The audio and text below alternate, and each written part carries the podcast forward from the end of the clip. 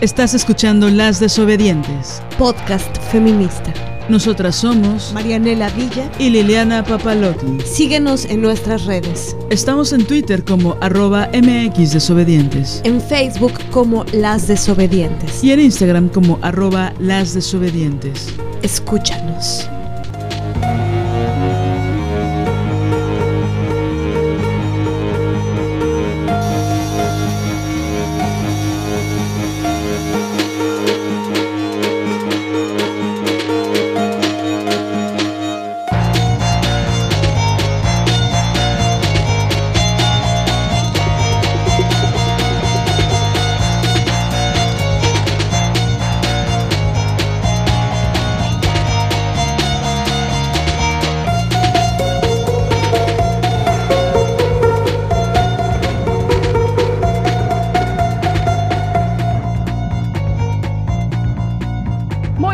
Días, tardes, noches, madrugadas. Ya estamos en un episodio más de Las Desobedientes. Nosotras somos Marianela Villa y Liliana Papalot.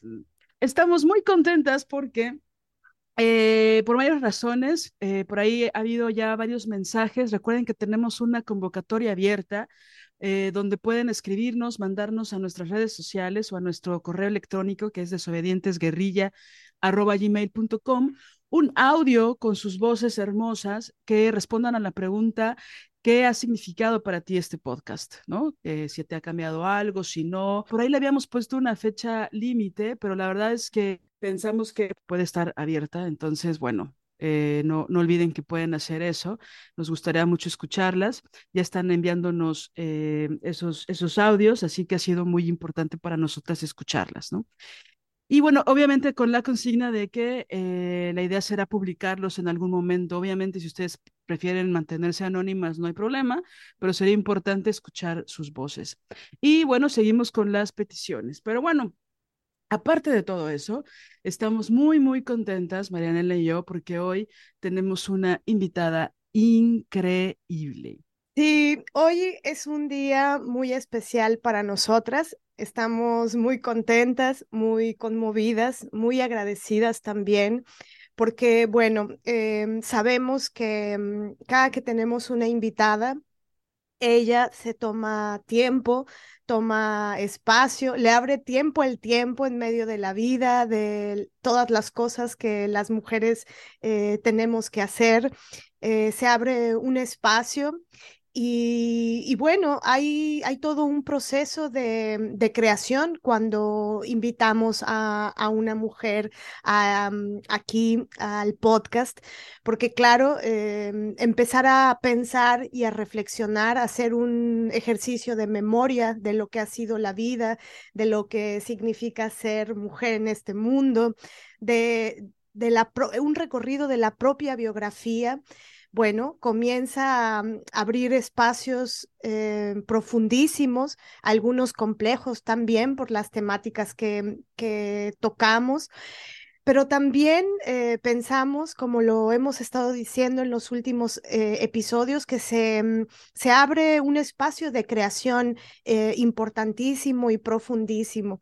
Y, y, por eso es que estamos profundamente agradecidas y conmovidas con, con nuestras invitadas y hoy en particular con nuestra invitada que, bueno, quiero contar un, poco de una eh, breve pero muy sustanciosa experiencia que tenemos. Eh, a ella la conocimos en un espacio maravilloso que ha creado eh, nuestra querida Uma Conti. Ella creó Hiladas, la Escuela de Libertad Femenina, escuela para mujeres, para radicales, para lesbianas, para mujeres que quieran, em, pues eso, pensar pensar un mundo mejor para, para nosotras, ¿no?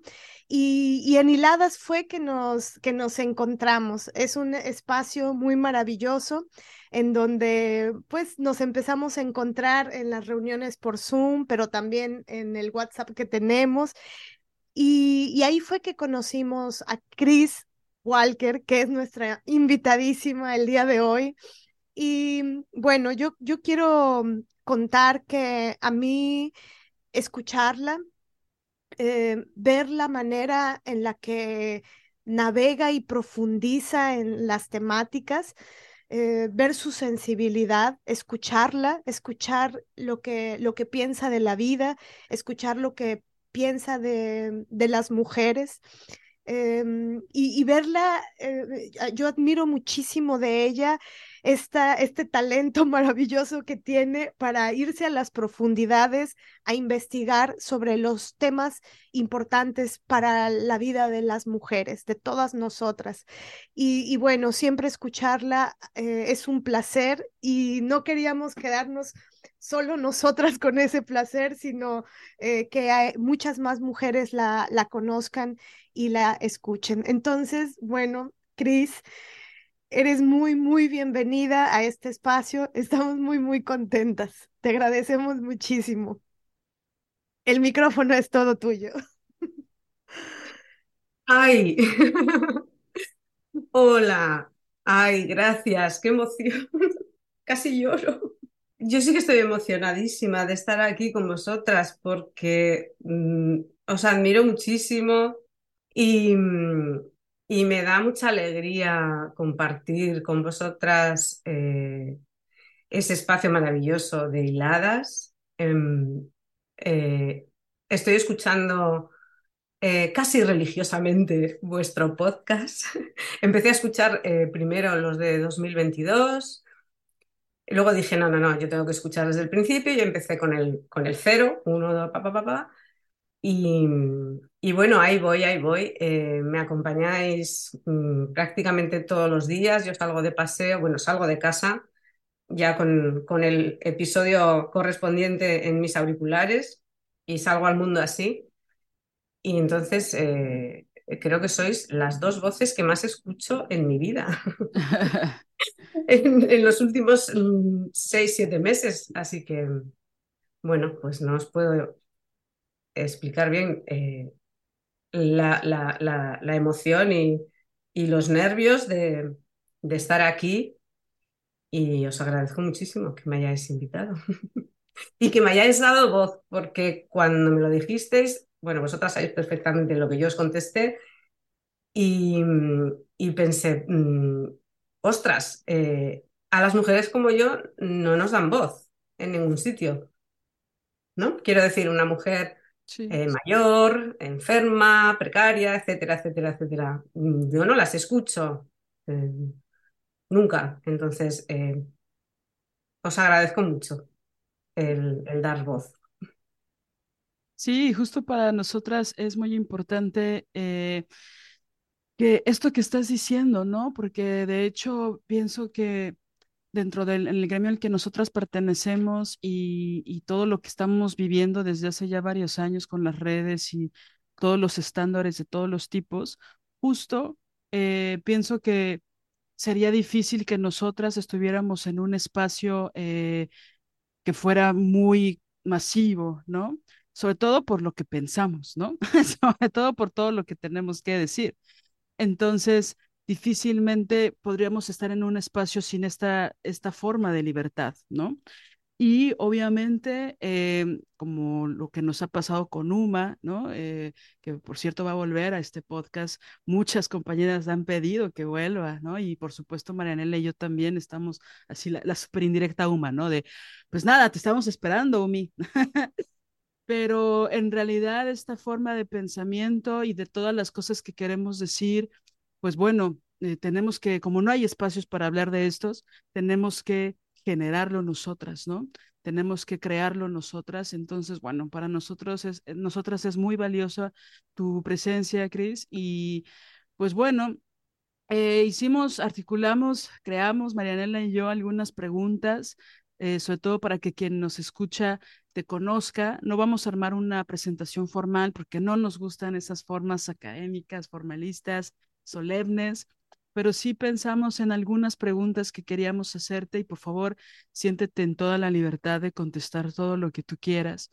Y bueno, si te parece bien, podemos ir arrancando con, con la primera pregunta. Por cierto, tú fuiste alguna de las compañeras que nos mandó una foto de qué veían mientras escuchaban el podcast. Varias mandaron sus fotos, pero no querían que las publicáramos, como que les daba pena o lo mandaron en privado.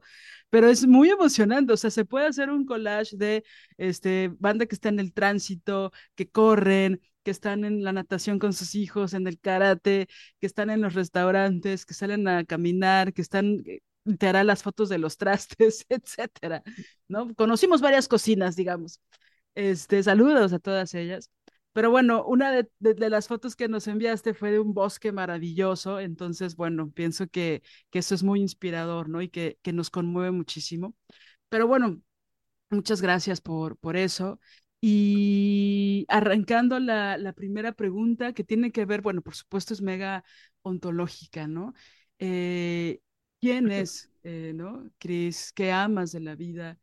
¿Qué te da ilusión y alegría experimentar? ¿No? Ahí lo que... Bueno, a ver, es tan ontológica que me dejó bloqueada dos días. Hasta que no, empecé, venga, arranca, arranca, arranca, mm, escribe algo, di algo. No es tan difícil. Y bueno, pues a ver, ¿quién es Chris Walker? Eh, pues mira, hasta hace tres años no era nadie porque me la inventé. Realmente me la inventé para, para empezar a hablar en redes. O sea, mi nombre real sí que es Chris, Cristina, pero Walker no es mi apellido, obviamente. Eh, entonces me la inventé y ya se quedó conmigo. ¿Quién es ahora? Bueno, pues ahora, pues soy una desobediente más. una mujer de 57 años que siempre fue rebelde y como dice la canción, porque el mundo me hizo así, hmm. una insumisa, nunca domesticada del todo, una loca de la vida, una hereje, una madre de tres, abuela de dos, amiga del alma de mis amigas, entusiasta, curiosa, libre en las tripas y en los pensamientos, pero atrapada en un cuerpo enfermo. Una peleona, una valiente, pero con algún miedo que otro. Una enamorada de las mujeres que hay en mi vida, cocinera, osada y experimental. ¿Qué más? ¿Qué más? A ver. Empiezas a pensar y luego eres muchas cosas, ¿eh? una tejedora de redes de mujeres, creadora de espacios de mujeres, em, entendiendo por espacio de mujeres lo que entendía eh, Mary Daly, nuestra Mary Daly. Eh, es un espacio creado por mujeres que elegimos separarnos del estado de servidumbre, un espacio libre, ¿no? Eh, en el que liberamos el flujo de energía.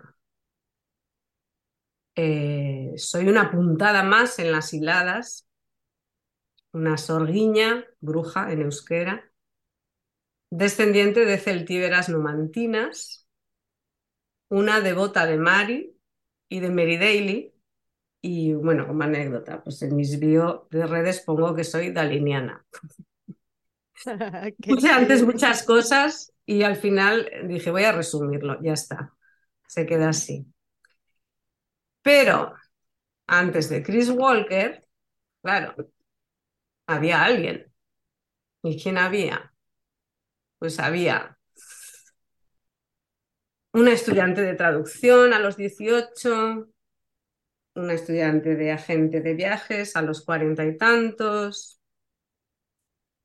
una joven que tuvo el sueño de ser traductora en la ONU a los 21, pero que me casé a los 22, fui mamá a los 23, y ama de casa durante muchos años. Eh, después fui obrera en mil empleos precarios y voy a enumerar algunos. El primero, a los 40, mi primer empleo por cuenta ajena fue a los 40 años, con tres criaturas ya. El mayor 17, el pequeño 5 y la mediana 12. Y entonces yo digo, pues voy al mundo laboral, allá voy. Y lo que encuentro es un empleo de eh, charcutera, en un supermercado donde me hacen, como dice Uma, el ablande. Y el primer día, el día que yo entro a trabajar ahí, Sí, sí. me ponen a limpiar pollos, a meter literalmente la mano por el culo a los pollos y sacarle las tripas, las entrañas y todo eso. Una montaña de pollos. Y, y bueno, supongo que eso es como una especie de castigo, ¿no? Has estado en tu casa criando a tus criaturas muchos años, pues ahora pues esto es lo que hay. Si quieres bien y si no, pues te buscas otra cosa. Eh, luego fui agente de viajes, eh, captadora de socios en Médicos Sin Fronteras y en Oxfam. Esto que están en la calle y paran a la gente. Sí. Oye, perdona, ¿tienes un minutito? Y eso. Eh, fui recepcionista, fui camarera de piso, o sea, eh, yo creo que allá lo llaman moza de piso, puede ser. Bueno, limpiadora en un hotel. Camarera de Ah, piso es una forma como muy, ¿no? Eufem- eufemística de decir claro. Sí, sí. que limpias las habitaciones en un hotel. Vale. Ahí duré poco porque tenía 51 años y el cuerpo ya no, ya no aguanta esa, esa, esa talla. He sido mystery shopper. O sea, de esto que vas a una tienda y tienes que hacerte pasar por clienta misteriosa para ver Ah, cómo, sí. Para ver cómo te atienden en la tienda y luego tienes que eh, realizar un cuestionario, completar un cuestionario con un montón de preguntas, te pagan una miseria, eh, pero bueno, entretenido. no sabía que existía e- Sí, este. claro, las mismas empresas contratan al- a la compradora o comprador misteriosos para evaluar a sus empleadas y empleados. Sí, Wow. sí, sí, sí, sí. Entonces te, te- tú no sabes, tú estás trabajando ahí, te llega una persona como a comprar. eh, recuerdo que tuve que ir a una óptica, a Elena Flelu, una cadena de ópticas muy conocida aquí, como que quería comprarme unas gafas. Estuve como dos horas en la óptica, me tuvieron que hacer un, un- un examen de, de la vista y todo. Me enseñaron mil, mil gafas, bueno, y luego tuve que, bueno, en fin, un proceso larguísimo. Creo que me pagaron como 10 euros hace como 10 años, o sea, fenomenal. Eh, y por supuesto sin contrato ni nada, eso era totalmente... He sido también cuidadora de niñas eh, y, sorpresa, limpiadora de la casa. Auxiliar administrativa, rentadora de pisos, dependienta en una sastrería masculina, un trabajo, vamos, fantástico, adorable, un sitio en el que prácticamente solo entraban tipos, imaginaos. Em, en una tienda de ropa femenina de tallas grandes. Eh, luego fui una cosa que se llamaba volante en una cadena de supermercados. Esto lo tengo que explicar un poco porque es complicado.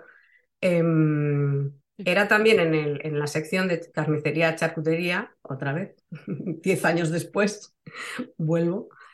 Em, pero no era en un, en un eh, eh, supermercado fijo, sino que era un puesto, como su propio nombre indica, volante. O sea, yo cada día estaba en un supermercado diferente, cubriendo una baja, unas vacaciones de, de cualquiera, con la tranquilidad y la seguridad que te da eso, imagina.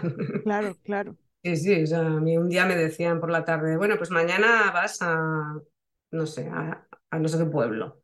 Y con el coche, pi, pi, pi, y, y cada día un equipo nuevo, un jefe o jefa nuevo, o sea, no te, te tratan fatal porque eres la, la que viene a cubrir una baja, entonces, pues nada.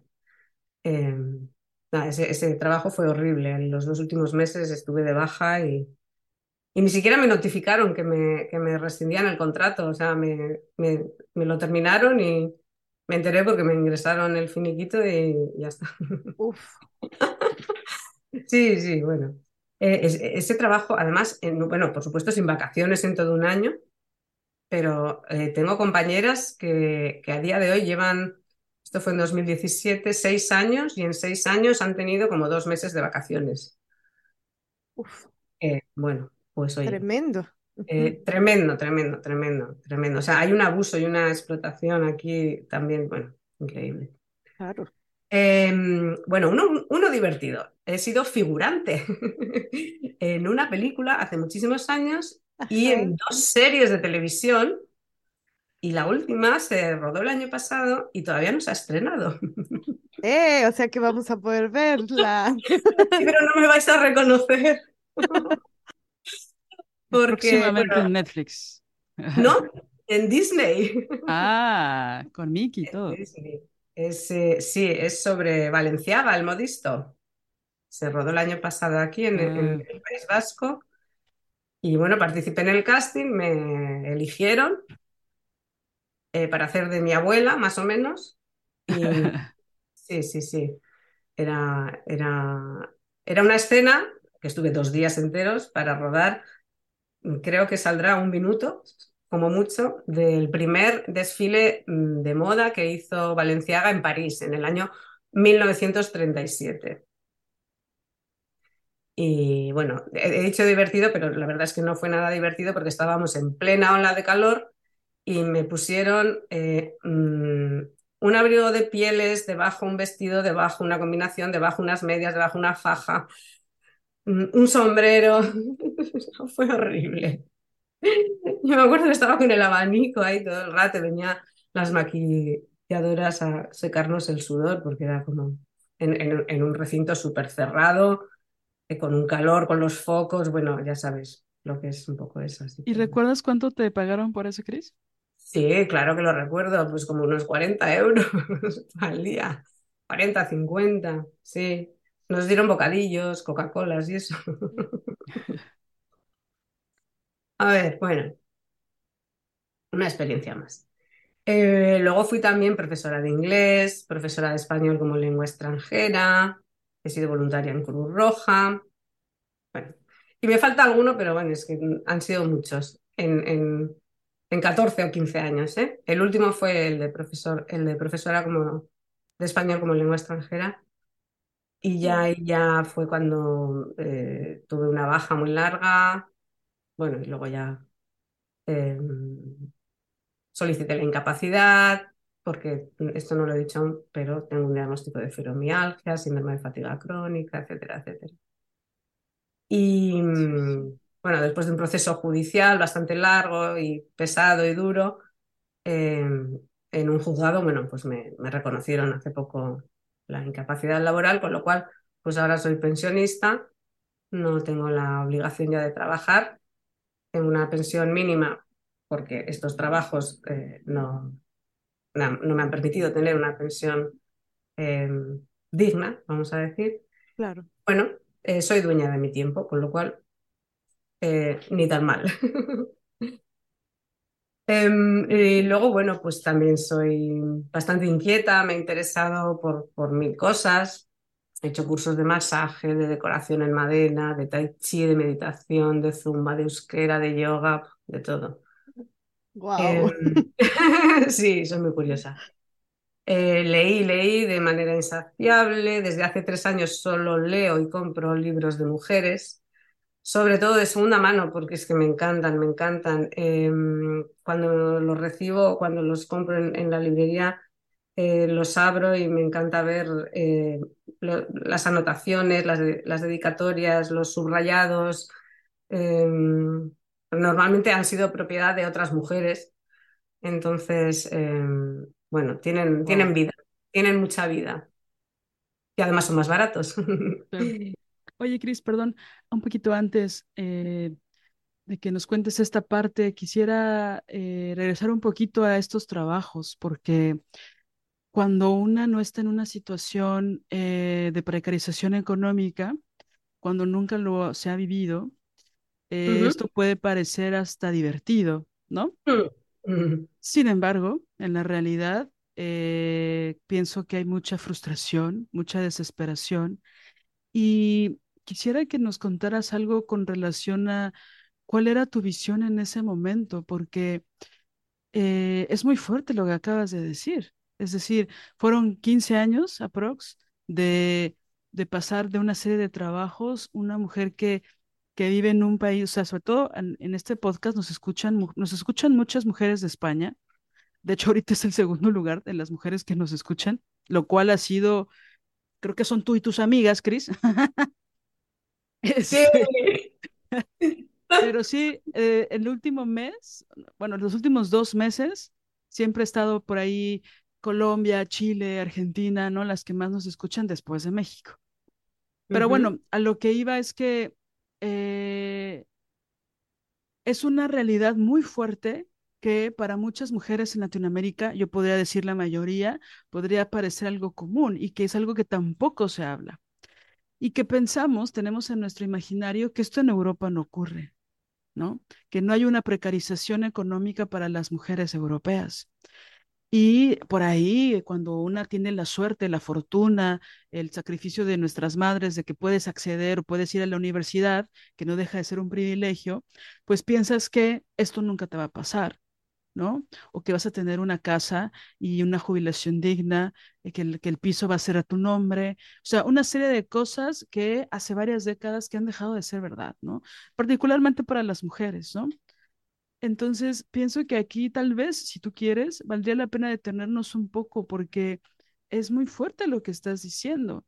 Es decir, hubo un diagnóstico médico que eh, de alguna forma el, Estado ya no tuvo de otra más que darte, ¿no? Eh, y bueno, eso porque te defendiste, pero es muy terrible esto. Y sobre todo porque no eres la mujer, la única mujer que lo ha vivido. Pero esta particularidad es importante porque eh, por ahí lo dijiste, ¿no? Es, es como la consecuencia de lo que nos pasa cuando decides casarte, tener hijos, y es el castigo del Estado de, bueno, pues no has trabajado en 10 años, no has trabajado en 20 años, entonces este es el castigo, ¿no? Y quisiera que nos hablaras un poquito de eso, bueno, si tú quieres, ¿no? Obviamente. Sí, sí, no hay problema. Eh, sí, lo que dices de- del Estado no tuvo otra que reconocerme, claro, porque yo demandé al Estado. Al demandar al Instituto Nacional de la Seguridad Social es demandar al Estado, ahí, con todas las de la ley.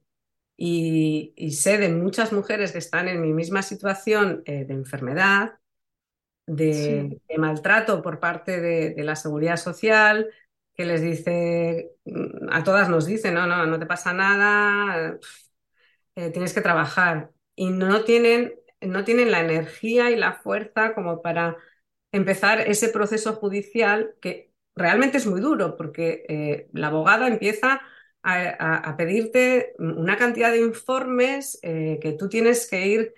Bueno, yo es que me he pasado un año y pico eh, peleando con, con, con todo, con el mundo solicitando informes, pidiendo cambios de médico, pidiendo cambios de especialista, pidiendo segundas opiniones, escribiendo mm, pa- eh, eh, particularmente al correo de, de- de cierto neurólogo al que yo quería ir. Bueno, en fin, o sea, no os podéis imaginar.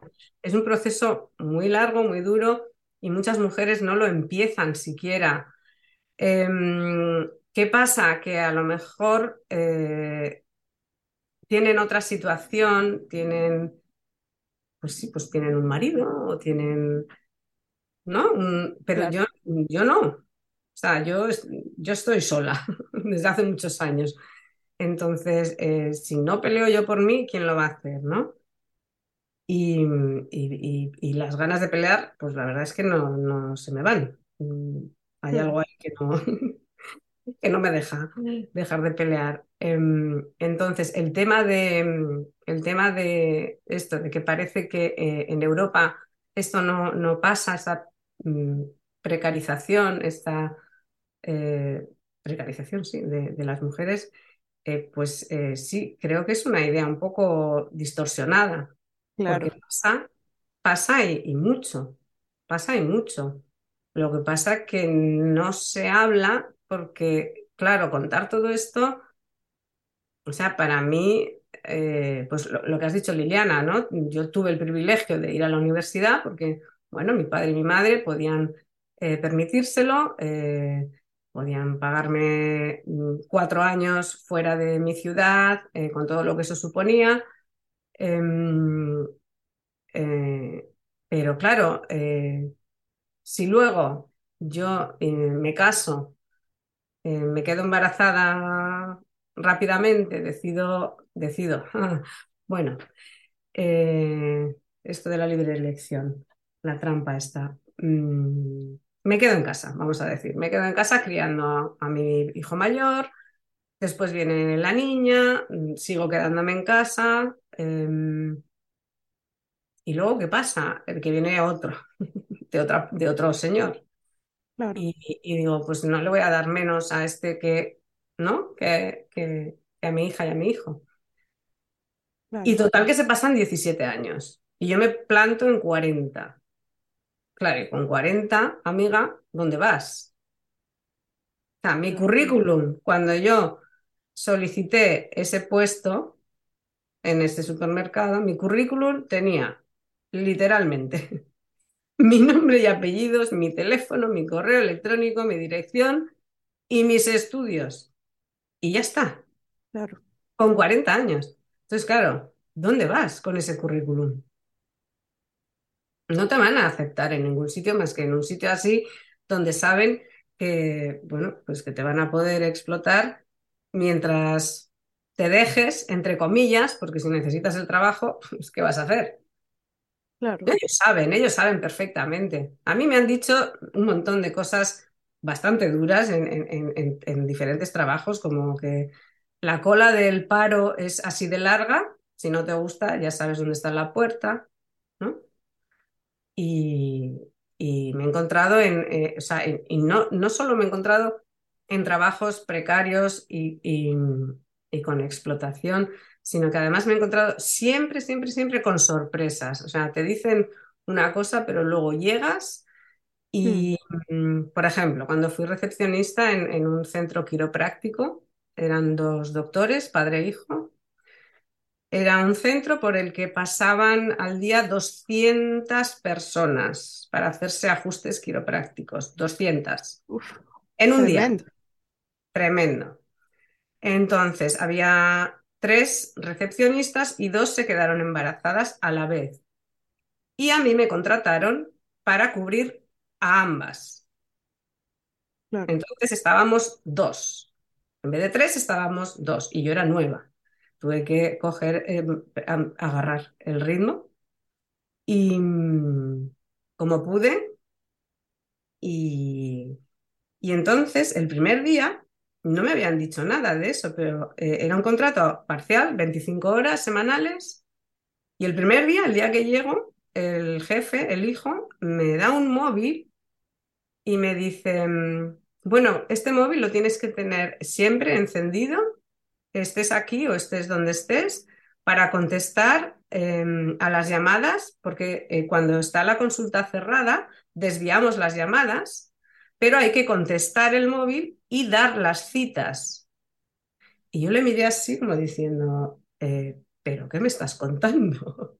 claro, O sea, si me estás contratando para 25 horas, pero me añades 25 o 30 más de mi tiempo libre, esto ya no es lo que era.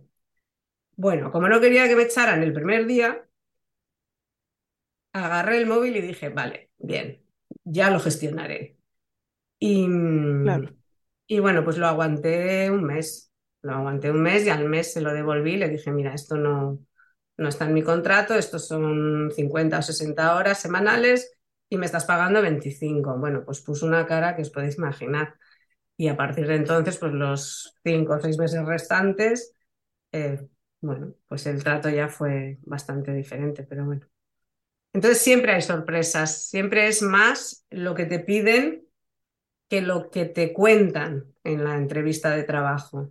claro, Porque, precisamente por eso, porque saben que tú necesitas ese trabajo, tú necesitas exacto. el empleo.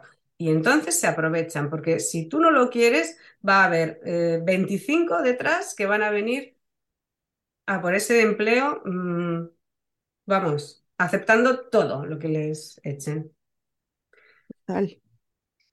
Sí, y es que aquí como que se entretejen un montón de temas, ¿no? Por un lado, me, me gustó mucho que dijeras esto, Cris, con respecto a mm, todo este ideario eh, que se puede formular con respecto a, a dónde se nace, ¿no? Em, y al tema de las fronteras, es decir, o, a pensar, por ejemplo, que si se nace en España, las mujeres no tienen precarización, por ejemplo, puede estar ahí en el, en, el pensamiento eso. Y que mm, pienso que una de las grandes falacias y que han, han sido, ha sido creadas por la miseria masculina es el tema de las fronteras, ¿no? Una, una forma más para, mm, para la explotación, una forma más, eh, un gran pretexto para las grandes guerras alrededor de, todo el mundo. Eh, el tema de, de, la división, ¿no? El tema de las geografías, que al final todo tiene que ver con el poder y con quién explota a quién, quién mata a quién y quién se queda con el territorio de quién. Pero eso es la miseria masculina. Entonces, algo que, por ejemplo, a nosotras nos importa mucho em, es eh, justamente que esa, esa gran falacia de la división, eh, porque esa, la falacia de la división y de las fronteras se transmina a un montón de lados, incluso puede transminarse a la relación entre mujeres, ¿no? Es decir, como que tuviera que haber un, pleito o, que alguien tuviera que rendir cuentas porque se es de una nación o de otra. Si eres de una nación o de otra, eso no es culpa de quien nació, que no eligió nacer, eh, nacer en determinado lugar. Este, es decir, ni yo decidí nacer en, nacer en México, ni, ni tú, Cris, nacer allá. Pero la gran miseria masculina mete su tentaculario hasta allá, ¿no? De tendríamos que eh, estar divididas o peleadas por quién sabe qué, por una mentira, por una falacia, porque a fin de cuentas quienes invaden y saquean y se expropian, se apropian, roban una nación, otra, finalmente son ellos y su miseria y su robo, ¿no? Eso por un lado, y que también, eh, y que es muy importante decirlo a nivel político, ¿no? Eh, em, que para nosotras tres, eh, y como también decía Virginia, ¿no? Em, esta maravilla de como mujer no tenemos patria, no tengo patria, como mujer no quiero patria, como mujer mi patria es el mundo. Em, y, y, en ese sentido, eh, diluimos o destruimos esas fronteras imaginarias que se vuelven un pretexto más para estar divididas entre nosotras o para dividirnos. Y bueno, y que también esto está tejido, por supuesto, a, todo esto que estás diciendo que me parece tan importante con respecto a la fuerza de trabajo de las mujeres. Porque cuando tú llegas a los 40 años a, y, y tienes este eh, empleo en donde hay una remuneración, claro, el patriarcado, la miseria masculina, podría decir, ah, ah el trabajo comenzó ahí, pero el trabajo comenzó muchísimos años atrás. Este tema a mí me, me importa mucho porque pienso en la historia de mi mamá, por ejemplo, ¿no? Que ha hecho soporte en casa de la vida de un montón de personas. Yo no podría estar hoy aquí hablando. Este podcast sencillamente no existiría sin la creación de mi madre. Así de simple. Y eso es independiente del currículum. Pero claro, como parte de la estructura de la sociedad, ¿no? De las sociedades, imagínate que, que todas las mujeres que trabajan en casa se pudiera poner en el currículum toda la creación y todo el trabajo que eso significaría. Bueno, serían páginas y páginas, mil páginas curriculares, ¿no? Pero ah, sí, sí. Perdón, sí, alguna vez lo vi, alguna vez alguna mujer lo escribió Qué maravilla. Planchadora, limpiadora, chofer, em, coach emocional, bueno, en fin. Claro. Em, o sea, era una lista interminable, interminable. Totalmente. Administradora, ¿no? Eh, chef. Es, es, impactante. También la cosa, por ejemplo, si una eh, le no sé si esta es la palabra adecuada, pero si se monetizara, ¿no? Si le pusiera una, eh, un costo a todo el trabajo no, que, no, que no se paga en casa, ¿cuánto sería? ¿No? Pues realmente está, está contabilizado, ¿eh? Em, tendría que buscar el dato, pero no sé si es el Banco Mundial o alguna, algún coso de estos así importante. Eh, lo tiene contabilizado como en, en 13, no sé si son trillones. Globalmente, ¿eh? El trabajo de todas las mujeres al, al año. Tremendo. No sé, es como un dato así que dices, vale, muy bien, ¿qué hacemos con eso? Claro. Sí, porque incluso se han hecho, hubo un estudio acá que eran como lo que se tendría que dar a las mujeres que trabajan en su casa, dentro de casa, serían 60 mil pesos, que son como 3 mil euros al mes, por la labor de cuidados, por, ¿no? Por educar, por cocinar, porque aparte es 24/7, ¿no? No hay una, ahorita que decías de estas amigas, ¿no? Que no tenían en seis años, tuvieron dos meses de vacaciones, ¿no? que me hace recuerdo de, mm, de una anécdota de una amiga que decía que ella tenía estos recuerdos geniales de los veranos, ¿no? Porque tenían una casa como en la playa y tenía este recuerdo de ser niña y ir con los papás, los hermanos y que se la pasaba bomba. Y que años después le dijo a, a su mamá, Ma, ¿te acuerdas de esos veranos maravillosos que vivíamos en esta casa?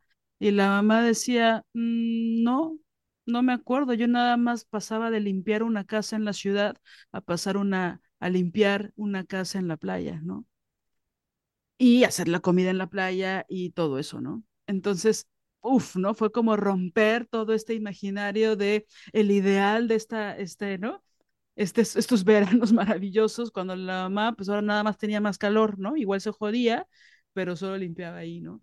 Entonces, es duro esto porque justo la reflexión va de la mano con, bueno, ahí estamos las mujeres, ¿no? ¿Qué pasa cuando tu trabajo es 100% dentro de casa y cómo te ve el Estado, cómo te castigan, ¿no?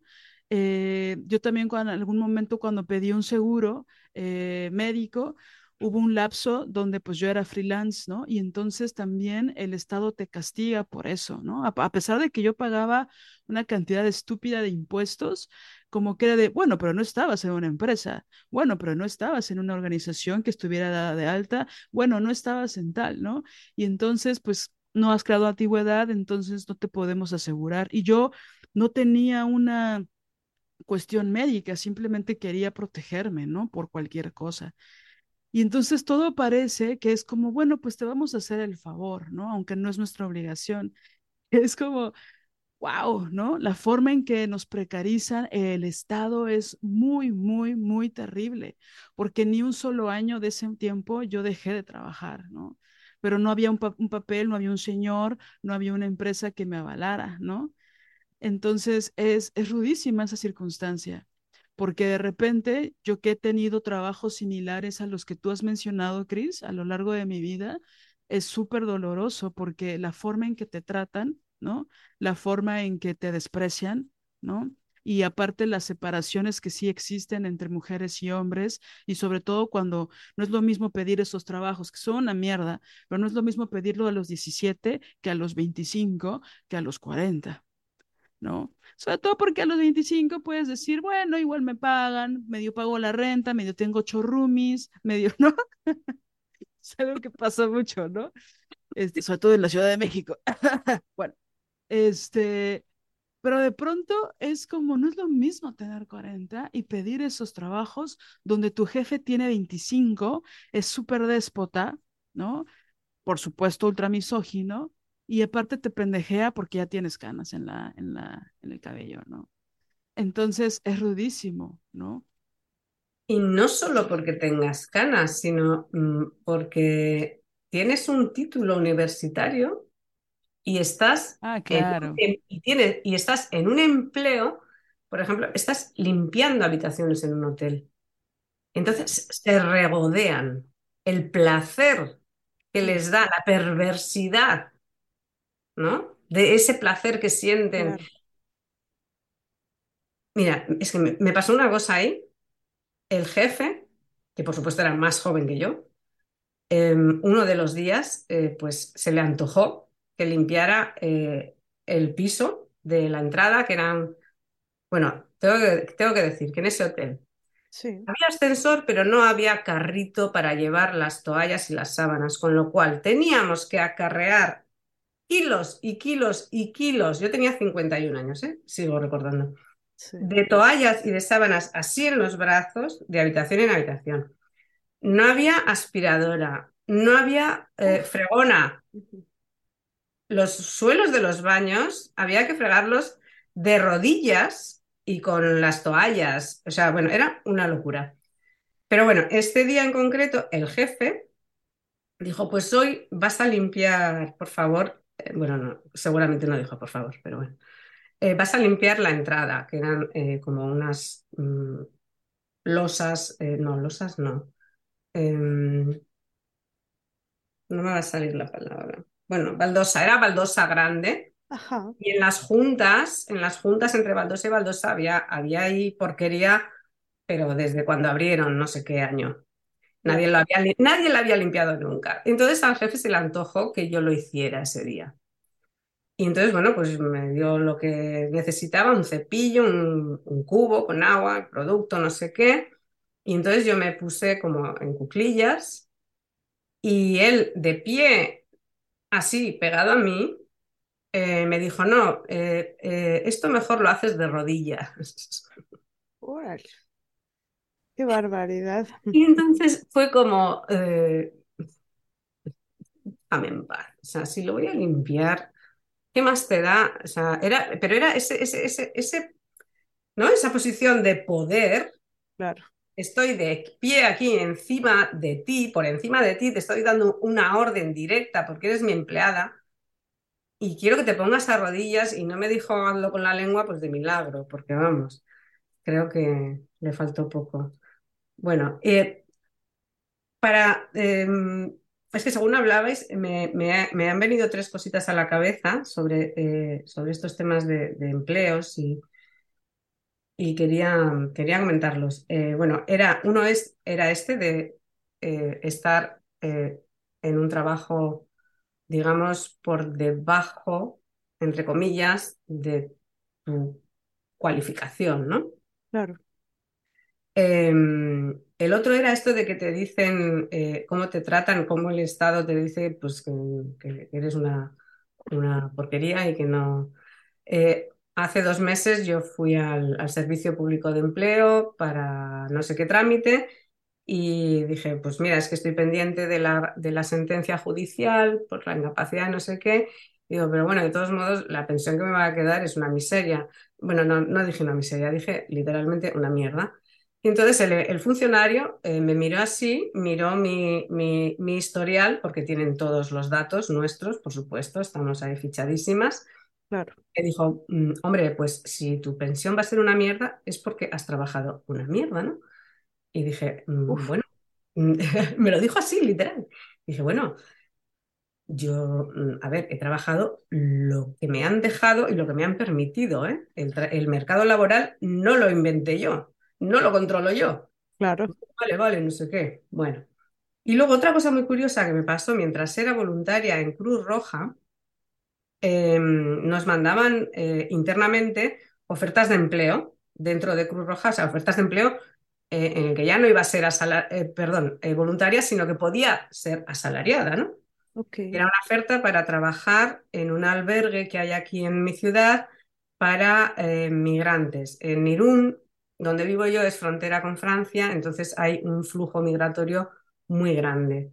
Eh, migrantes eh, subsaharianos y magrebís que cruzan el estrecho de Gibraltar, eh, Gibraltar perdón, en patera, sí. llegan a Andalucía, en Andalucía les eh, meten en un autobús hacia Irún o hacia, en algunos casos hacia Cataluña, pero la mayoría vienen por aquí. Llegan a Irún, y entonces eh, no se quieren quedar aquí, pero tienen que descansar unos días antes de intentar eh, cruzar la frontera para llegar a París, Alemania, Bélgica, que son su, su, su, su objetivo, ¿no? Porque tienen familiares, amigos, amigas, en fin. Entonces Irún es eh, como una ciudad de paso. para ese flujo migratorio. Y hay un albergue em, que está gestionado por la Cruz Roja, donde pueden dormir, pues eh, creo que dos, tres noches, pueden ducharse, pueden comer, bueno. Claro. Entonces salió un puesto para trabajar en el, albergue y yo pues postulé, eh, llegué a la entrevista, eh, me dijeron, bueno, pues ya te llamaremos, tanto si sí como si no. No me llamaron nunca. Eh, después me enteré que habían cogido a una mujer más joven, y... pero sí que me llamaron como al mes o así para decirme que si quería ser voluntaria en el albergue. Y entonces dije, no puede ser. O sea, vamos a ver. Para, bárbaros. para trabajar de gratis soy válida, pero para que me paguéis un salario no soy válida. Exactamente. Y me pareció como mm, muy feo, muy feo. Y desde entonces, bueno, el mundo del voluntariado lo, veo de otra manera.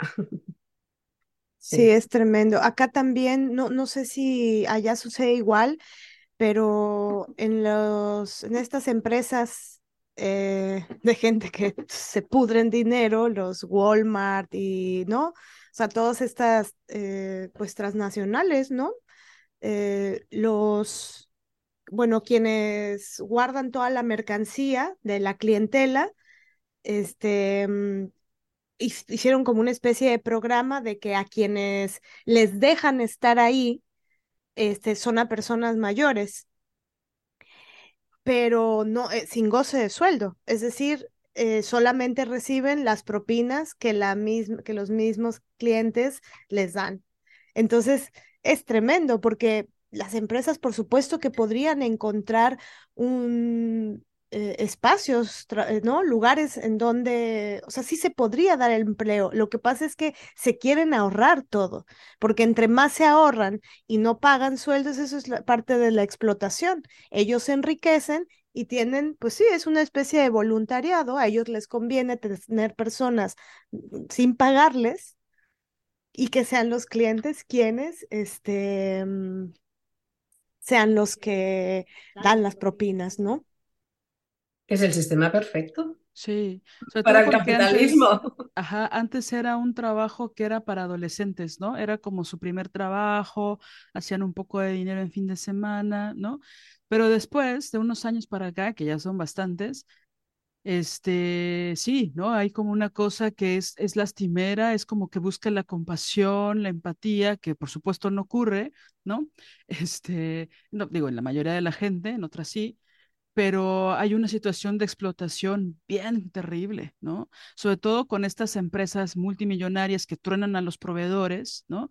Que, que truenan todo, el, ¿no? la naturaleza, la gente, los recursos naturales, humanos, etcétera. Y aparte de todo, eh, ¿no? Creo que para poder acceder a ese trabajo, entre comillas, que es como voluntariado, tienes que tener arriba de 60 años.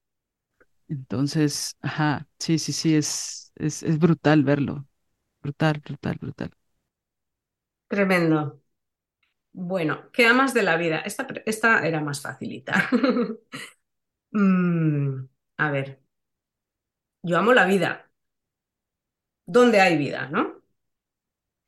Pues me gustan las flores, los árboles, los pajaritos, las vaquitas, las cabras, los burritos, em, el mar, la lluvia, las tormentas. Hoy hace un día maravilloso aquí. Maravilloso digo porque está lloviendo, hace viento, está todo gris. A mí me encantan estos días de aquí.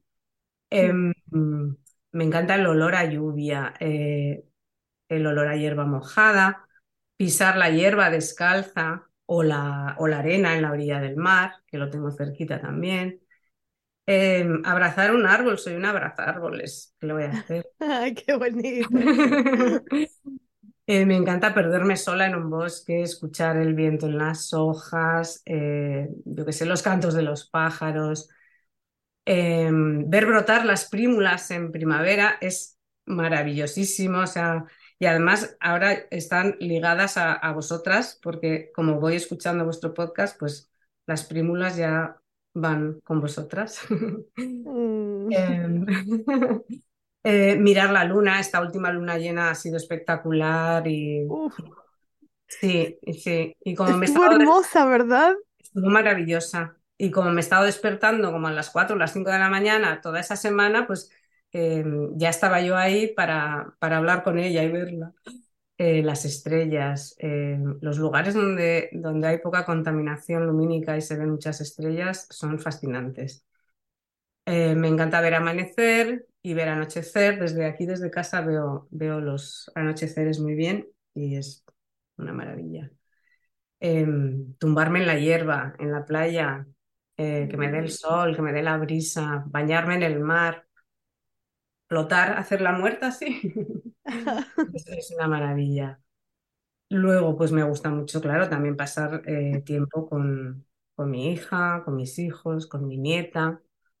Em, tener en brazos a mi nietecito que tiene un mes y medio, olerlo, el olor de bebé, acariciarle la parte de atrás del cuellito, que es lo más suave que hay. Mm. Em, Luego me gusta mucho mimar a, a, Rocky, que es el perro de, mi hijo mayor, eh, adoptado de, un refugio cuando tenía un añito, lo habían abandonado. Mm. Eh, luego, pues me vuelve muy loca viajar. Em, preparar un viaje, bueno, es como una pasión. Eh, una pasión. Ahora mismo estoy preparando varios y, disfruto, bueno, enormemente. Eh, luego me gusta mucho quedar con, quedar con mis amigas, con las, de, con las que las veo, vamos, las de aquí. Claro. Bueno, o con las de más allá, pero que, bueno, más allá, no la eternidad, ¿eh? No, más, lejos, quiero decir, ha sonado un poco así, eh, con las que están más lejos, pero que a veces pues, nos juntamos y quedamos y eso. Eh, reírnos, reírnos de, cosas que solo entendemos nosotras, bailar, hacer planes. Y en, realidad una de las cosas que más me gustan ahora es, conocer, a, conocer a mujeres. Conocer a mujeres es, mm. es un gran placer ahora mismo. Em, escucharlas, em, reconocerlas, ¿no? sentir su cariño. Em, eh, acompañarlas en lo que pueda, en, su dolor, en, la alegría, llorar, bailar, tocarlas, sentir esa ginergia, ¿no? Mm. Y voy a dar la definición de ginergia, por si acaso. Em, es ese impulso de nosotras mismas que nunca fue poseído por el patriarcado, ¿no? Ni por ningún hombre. Es eh, ser siendo identificada como mujer, según Mary Daly. La belleza. también, sí, sí, es que es bueno, única. Luego también me gustan las palabras bonitas. Esto lo he añadido hace poco, esta tarde, porque se me había pasado. Y, sí, hay palabras como por ejemplo petricor, que me gustan mucho, que es el olor a, lluvia. Mm, Esta cosa de las palabras. Sí, el, amor por, por las palabras y por el lenguaje y eso. Hmm. Y, luego respecto a qué me da ilusión y alegría experimentar, bueno, pues em, si me conocéis un poquito ya habréis visto que me da ilusión todo. Hmm. De una amiga eh, que me dice que soy como Ana de las Tejas Verdes, de la ilusión que le pongo a todo lo que hago. Y sí, pues soy un poco intensita, ¿qué le vamos a hacer? Todo me da ilusión, me da ilusión que una amiga venga a verme, ir yo a verla, cualquier viaje, un nuevo libro, eh, mi paseo diario, una receta nueva que me sale bien, em, que vengan mi hija, mis hijos a comer y que disfruten de, la comida ¿no? y del tiempo que pasamos eh, en familia. Eh, ver a mi nieta y jugar con ella es una locura. Mi nieta es una locura. Tiene tres años y de verdad que es, mm, es maravillosa. Eh, ya cuando me abraza y eso, bueno, pues ya floto. Mm. Levito, levito. Me gusta verla crecer. Repito otra vez, tener a mi, nieto en brazos y olerlo, porque es que de verdad que el olor a, bebé recién nacido mm, es, bueno, criatura recién nacida, es increíble. Debería haber una palabra para ese, para ese olor. Hay que inventarla. Hay que inventarlas, sí, debería haber una palabra, porque yo, por ejemplo, soy, em, en, esto de los sentidos, soy muy, soy muy visual y muy de olfato, más que de otras. Esto es- era una improvisación. Eh, sigo. Em, me gusta, me da ilusión mm, hacer planes con mi hija, por ejemplo. De vez en cuando nos vamos juntas a casas rurales, paseamos, charlamos mucho. Sí, eso es bastante placentero. Eh, o vemos series cuando viene a comer, mm, compartimos lecturas. Luego cualquier proyecto nuevo, pues me, ilusiona muchísimo. Desde que me dijisteis que, os gustaría eh, estuviera aquí con vosotras, bueno, pues Sí. la verdad es que ha sido como, muy emocionante todo el, todo el proceso y sí, eso ha sido muy, muy gratificante. Eh, que cuenten conmigo para algo especial como esto, por ejemplo, porque mm, digo, bueno, qué, qué bueno, ¿no? Eh, recibir un mensaje, simplemente, un correo de, de- de mis amigas, eh, o ver fotografías de hace años y, y recordar, ¿no? Pues eh, esos buenos momentos, esa felicidad. Y luego, por ejemplo, me encanta, me encanta investigar cosas. Es como un, es como un vicio. Ya, ya tampoco, también lo habréis notado, me imagino. Buscar datos, buscar hechos. O sea, a mí me pones el rastro de algo y soy como un sabueso. O sea, voy detrás, detrás, detrás con la nariz ahí hasta que, yo qué sé, voy, y además voy encontrando cosas y me voy desviando. Y Eres una, eres una gran, gran investigadora. sí, sí, sí, sí, sí, sí, total, total. Em, Entonces, por ejemplo, si estoy buscando información sobre algo, pero me encuentro por sorpresa con otra cosa, pues ya me pierdo y entonces ya eh, eh, empiezo a investigar esa otra cosa. Luego vuelvo eh, a la original, pero, pero bueno, entonces eh, por eso es por lo que, por ejemplo, me encantan las, las notas a pie de página de, de Mary Daly. Son, son impresionantes en el, en el en el Brujedario, gracias Uma por la palabra. Mm. Em, hay unas notas a pie de página que son increíbles, increíbles. Ah, Son tesoros, son tesoros. Yo empiezo a buscar ahí y encuentro verdaderos tesoros. Y hasta ahí. Es como que es una puerta, ¿no? Que te lleva a un universo y luego esas notas al pie son nuevas puertas o ventanas que te llevan a otros universos. Sí, es increíble, es La increíble. maravilla. Yo ahí me pierdo, me pierdo. Mm, Sí, sí, sí, sí.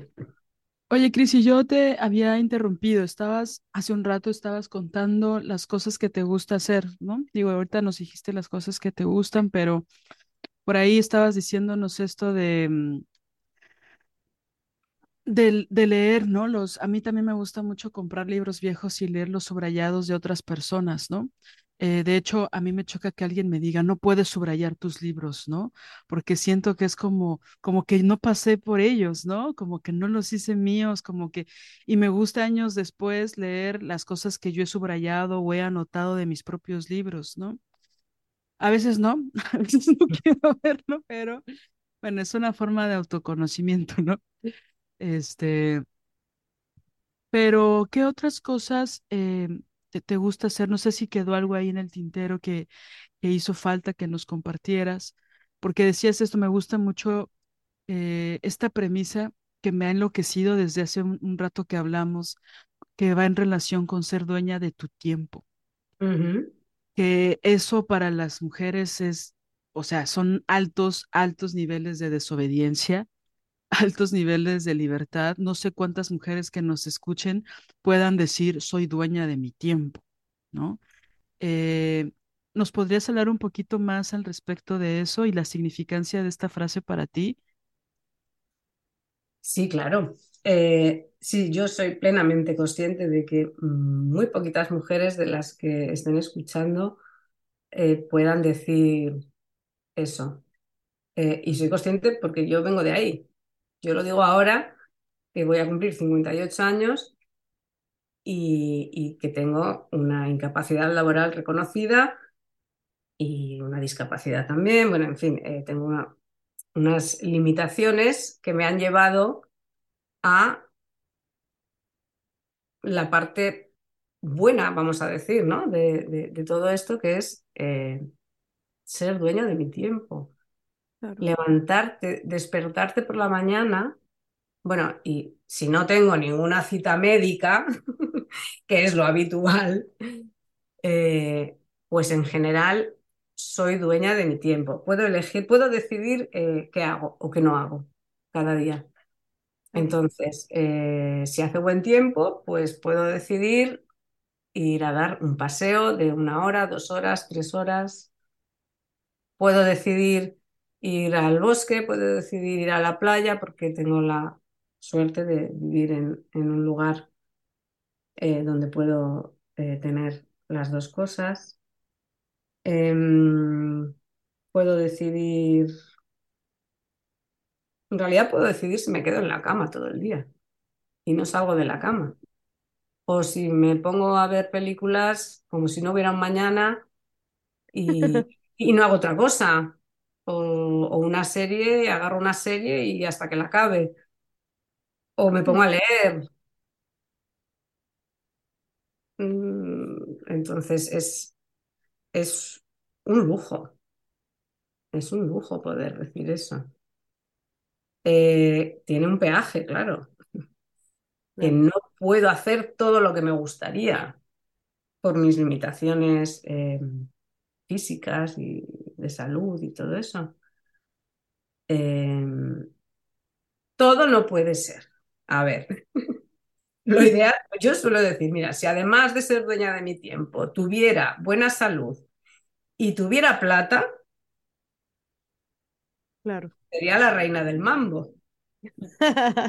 Claro, es que no me pararía nadie, pero mm, ya se han encargado otros de que no tenga plata y de que no tenga salud. Claro, Porque lo totalmente. de esto de la salud que la pierdes, no, no, no, no, te la quitan. Es como no, no nos morimos, nos matan, ¿no? Es cuando hay un feminicidio, ojo, eh, la salud nos la van quitando eh, al mismo tiempo que nos precarizan y, ¿cómo me dijo mi amiga Ruth? Eh, hola Ruth, te quiero mucho. Em, me dijo em, hace poquito que no nos permitían, em, nos quitaban la capacidad de acumulación.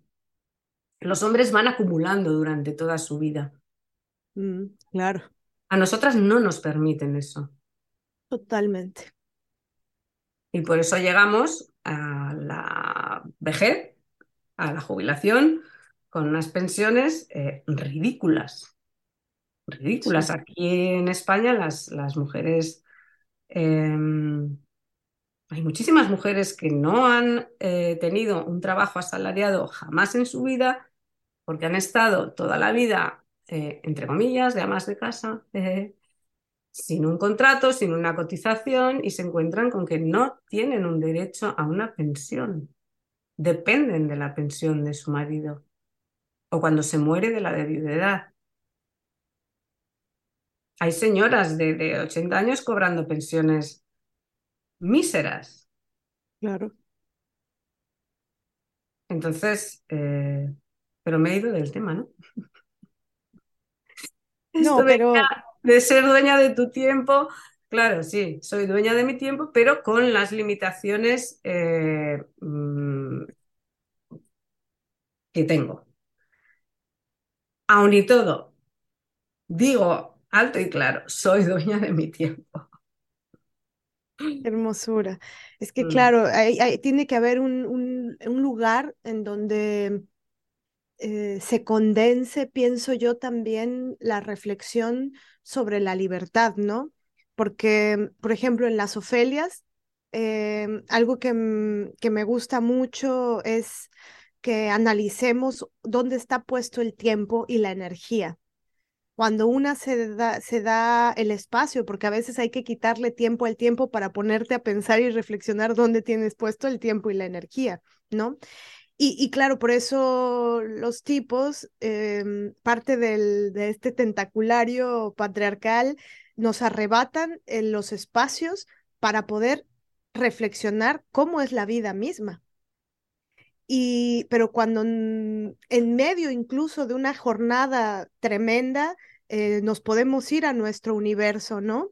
Y en ese universo nuestro pensar, eh, ¿me gusta esto? ¿No me gusta? ¿Qué, qué puedo hacer?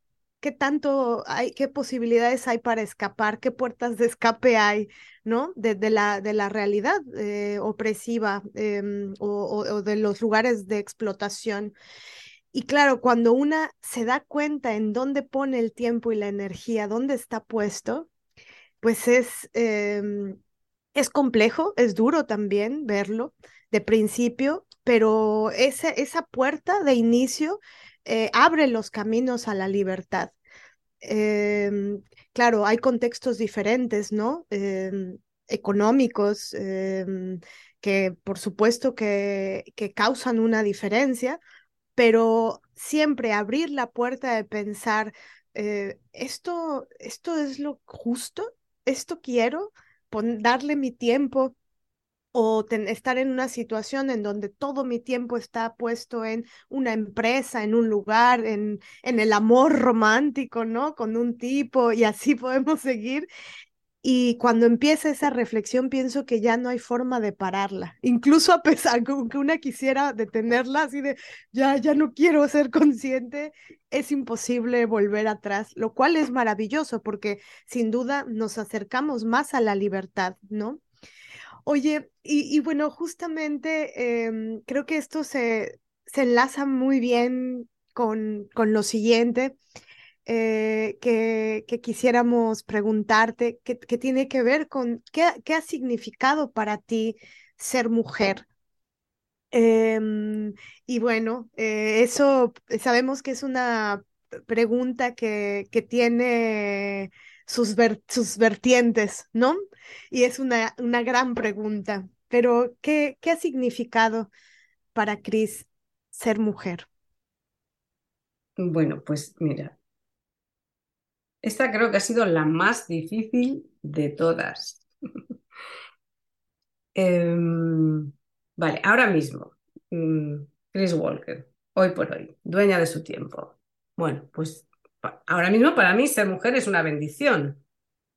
Es una bendición, es un milagro maravilloso. Pero claro, ahora que ya llegué al feminismo, ahora que ya leí a Mary Daly, a tantas otras, ahora que mi mundo son las mujeres, ahora que estoy en varios espacios de mujeres, que solo leo a mujeres, que solo doy crédito a mujeres, Ahora que toda mi vida prácticamente gira en torno a las mujeres.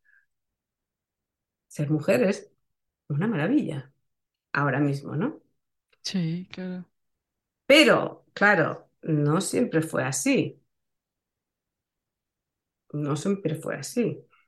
Em, porque, bueno, pues ser mujer supuso desde el momento de nacer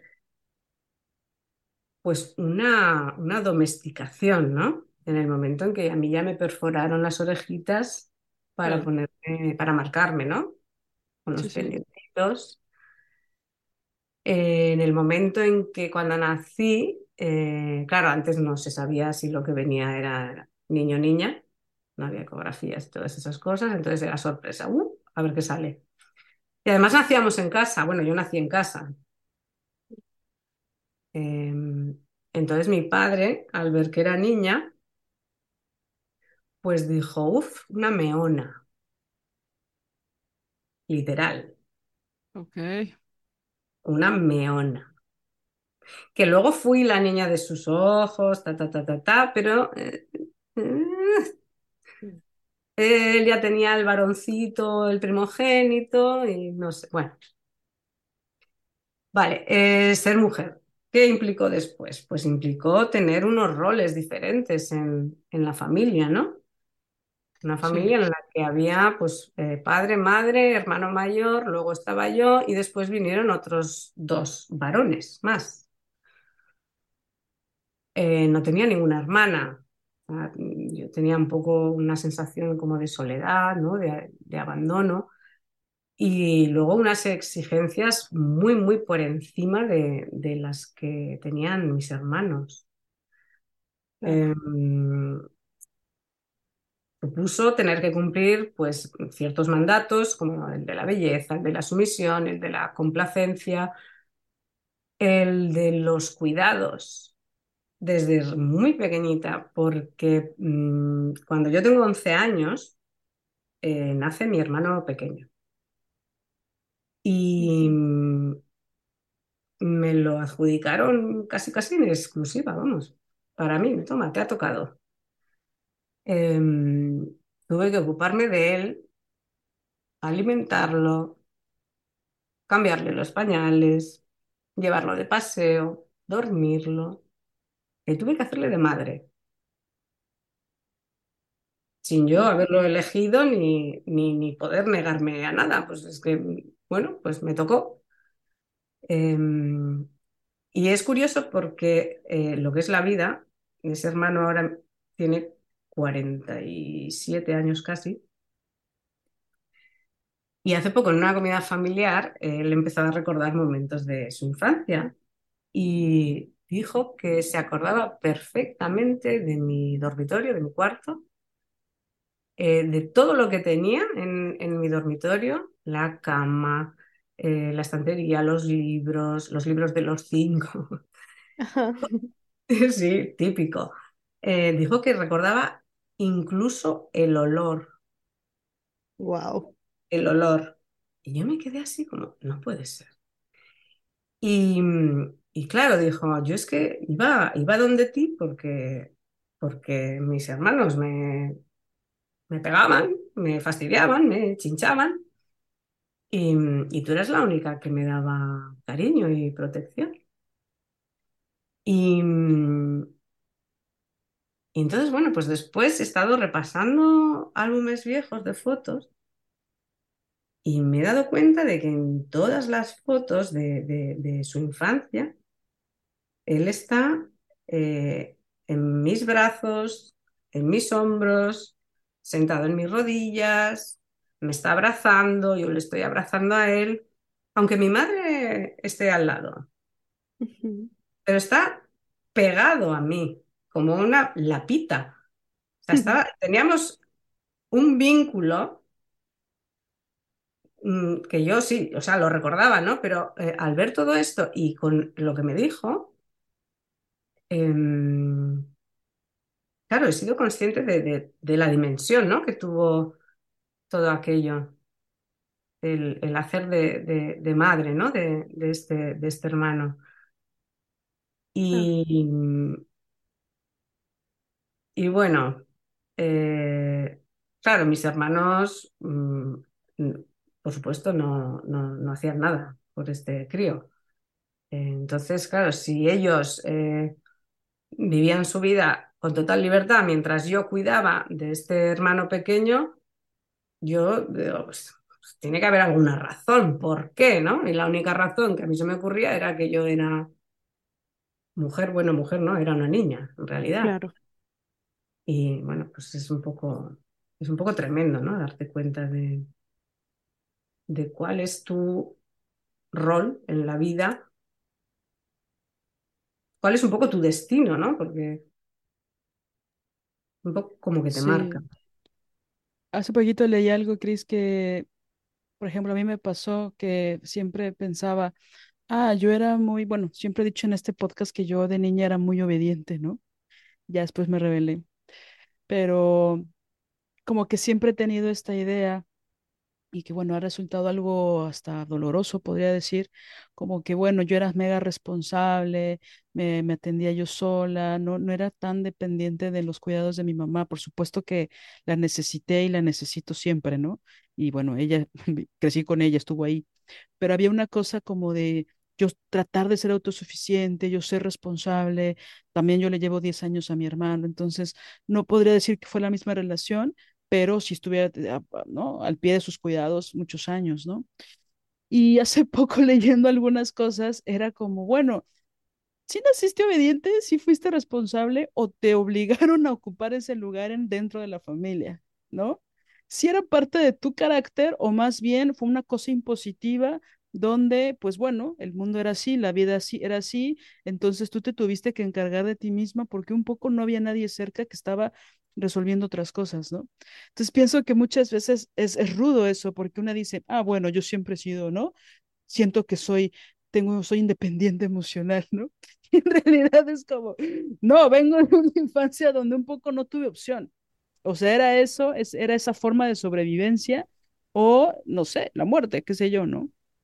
Entonces, eh, a pesar de eso, digo, pienso que es, es interesantísimo esto, ¿no? De, cómo años después una se da cuenta de, las cosas que han pasado y de cómo también trascienden las personas que amamos, ¿no? O en las personas con las que crecimos. Entonces, ese impacto que pienso que, bueno, me, parece eh, conmovedor que digas tú que, los olores son importantes y que tu hermano también haya recordado el olor, ¿no? De, de tu cuerpo. Es como que ahí tienen una conexión, ¿no?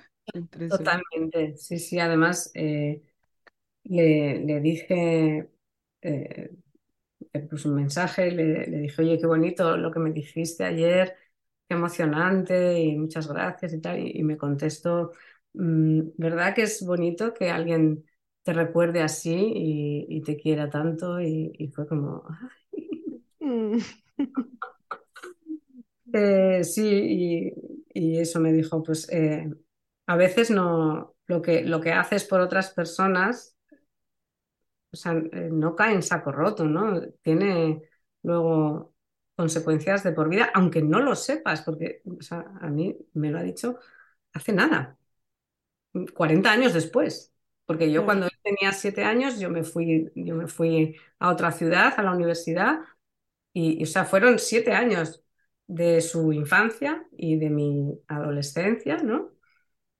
Em, pero después, eh, incluso ya casada yo y ya mudada aquí a- al País Vasco, em, él seguía siendo jovencito, él tenía pues como 11 12 13 años y, y mis mi, mi padre y mi madre me lo, me lo mandaban de vacaciones aquí, o sea, es que están muchas fotos conmigo, incluso yo casada, embarazada, está él. Y, y bueno, es, es, es, sí, es, es con, con el, con el único de mis tres hermanos que tengo realmente un vínculo y es con el que más años me llevo. Pero bueno.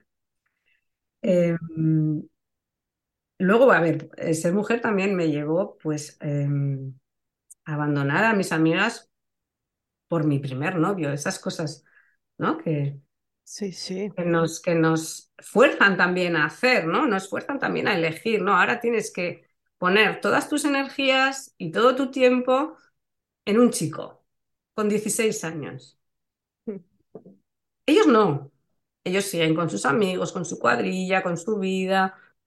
Eres tú la que ¿m? eres arrancada de eh, tus amigas, de tu entorno, para mm, dedicarte en cuerpo y alma a, a un, a un chico que has conocido en la calle.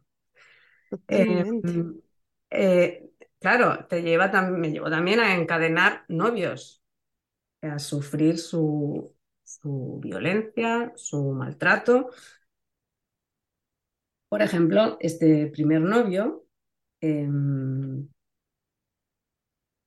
al año o dos años de, de- de dejarlo yo,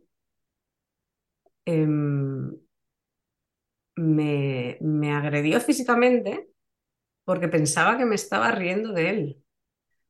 ¿Sabéis este, ¿sabéis este meme o esta cosa que dicen de qué tenemos miedo las mujeres y de qué tienen miedo los hombres? Las mujeres tenemos miedo de que los hombres nos maten y los hombres tienen miedo de que las mujeres nos riamos de ellos.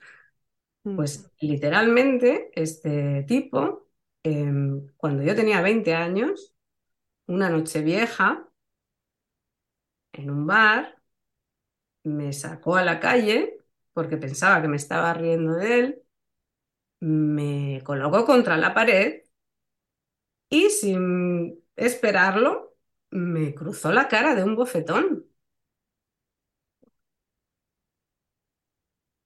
Y yo me quedé así como, ¿qué ha pasado? ¿No? ¿Qué ha pasado? Después, eh, claro, reacción típica. Oh, papá, papá, perdón, perdón, se pone a llorar. Mira, déjame en paz, o sea, olvídate de mí.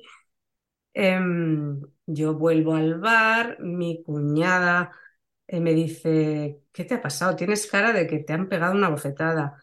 Y yo no podía ni hablar. Entonces llega mi hermano, ¿quién ha sido? ¿Quién ha sido? Bueno, quería salir a la calle, matarlo, no sé qué, bueno, esto típico, ¿no? De, la violencia de, de los tipos, violencia para contrarrestar una violencia previa, bueno, tremendo. Entonces, sí, pues me llevó a eso. Después, pues me condujo directita, directita a un matrimonio con 22 años eh, para un poco huir, ¿no? De esa familia que me, que me estaba asfixiando. Sí. Así me asfixio, por decirlo. Eh, sin saber todavía, claro, que me iba a asfixiar Em, en una jaula dorada muy poco tiempo después. Claro. Me llevó a ser madre muy joven, a quedarme en casa cuidando a mi hijo, ocupándome de todo lo doméstico porque mi marido proveía.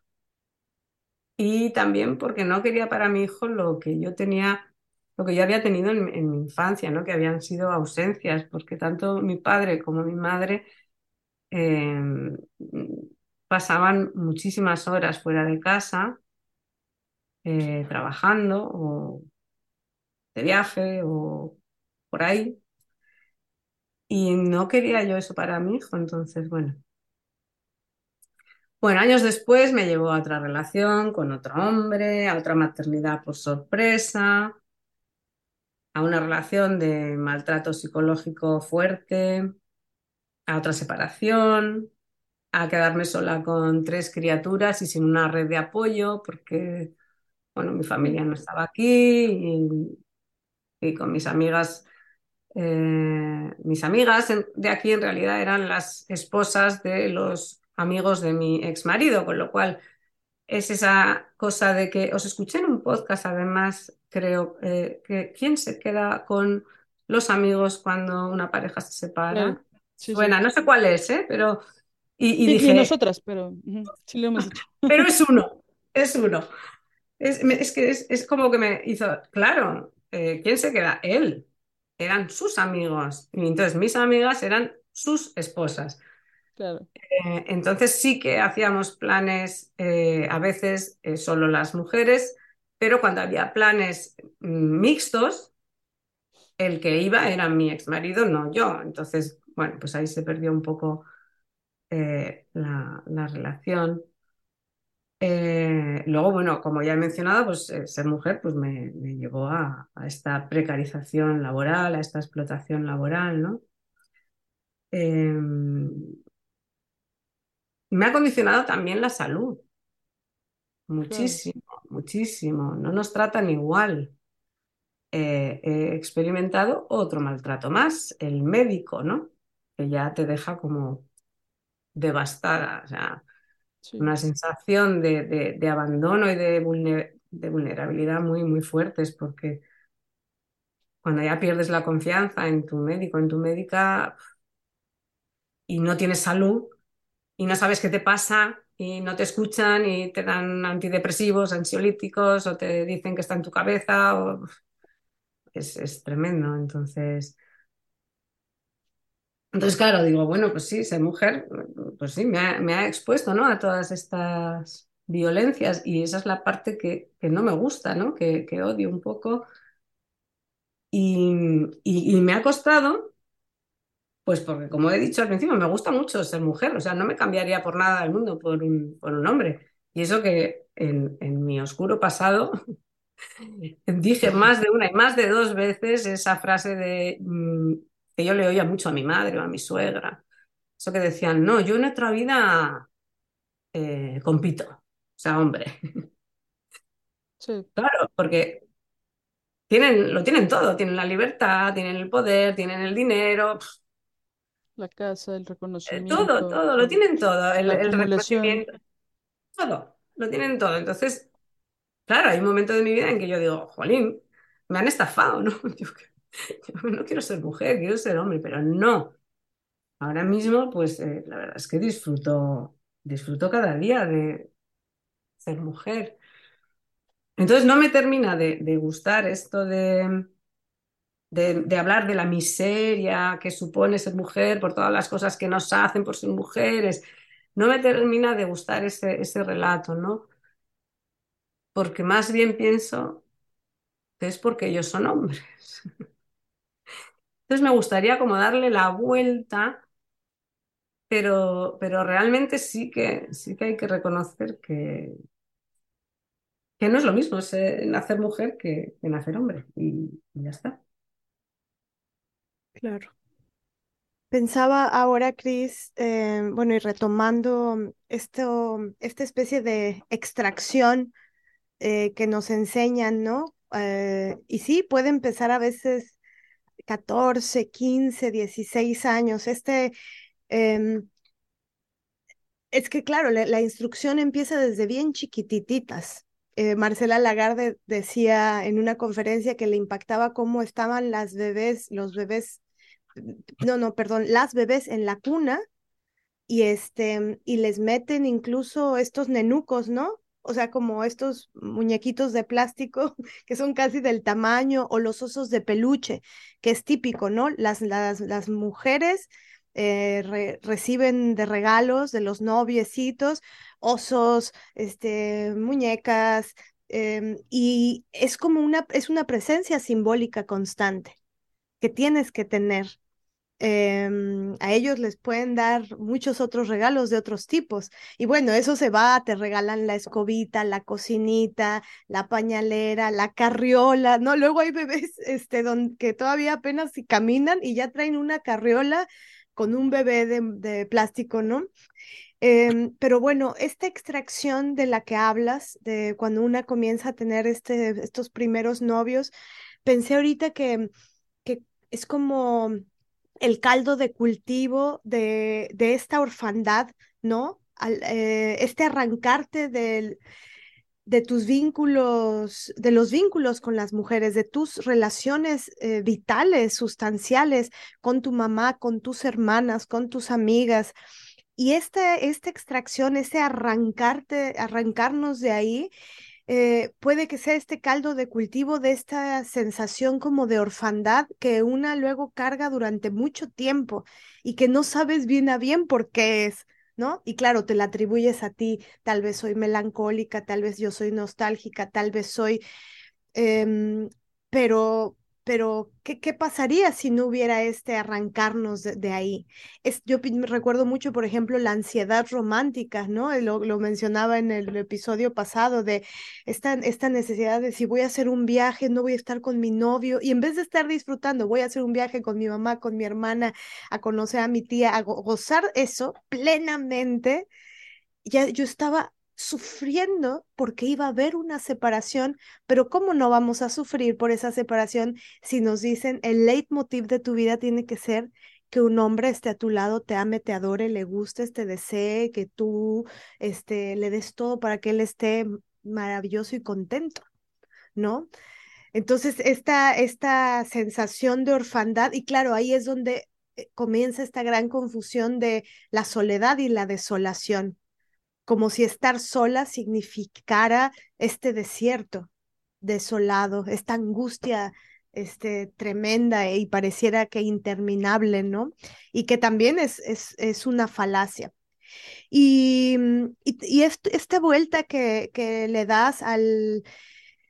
La verdad, para mí también recientemente, em, ha sido reciente de unos años para acá, el tema de de no verlo, el ser mujer, solo desde el lugar de la opresión, ¿no? Que es como, eh, pues, una posición tal vez un, poco más ideológica, eh, digamos, desde el feminismo incluso mismo, ¿no? Em, y, y, me hace recuerdo también esto que dice Umi constantemente, ¿no? De, de no somos lo que nos hacen. Entonces, en ese, en ese sentido, eh, esta vuelta que le das me, me encanta de no, ser mujer, em, el problema no es serlo, el problema es que ellos son hombres y, y qué es lo que hacen ellos, ¿no? Pero claro, en la misma narrativa, la misma narrativa, por ejemplo, creo, pienso que esto está ligado a la misoginia interiorizada, que es como una cosa que va de ida y de vuelta. Por un lado, se siente el desprecio, se siente la humillación o se siente el maltrato, pero por otro lado, una empieza a pensar, bueno, tal vez me lo merezco, porque tal vez yo, y ahí empieza ese, mm, em, ese desprecio a ser de una hacia una misma. Y es tremendo porque es la gran tergiversación, y Mary Daly lo dice también, ¿no? La patriarcado, la religión de las inversiones, todo se voltea, todo es como un gran darbo. y es tremendo, ¿no? Totalmente, sí. Y además, em, cuando se produce esa, esa extracción, como tú muy bien la llamas, es también un poco cuando comienza nuestra alienación, ¿no? Y nuestra identificación con los hombres.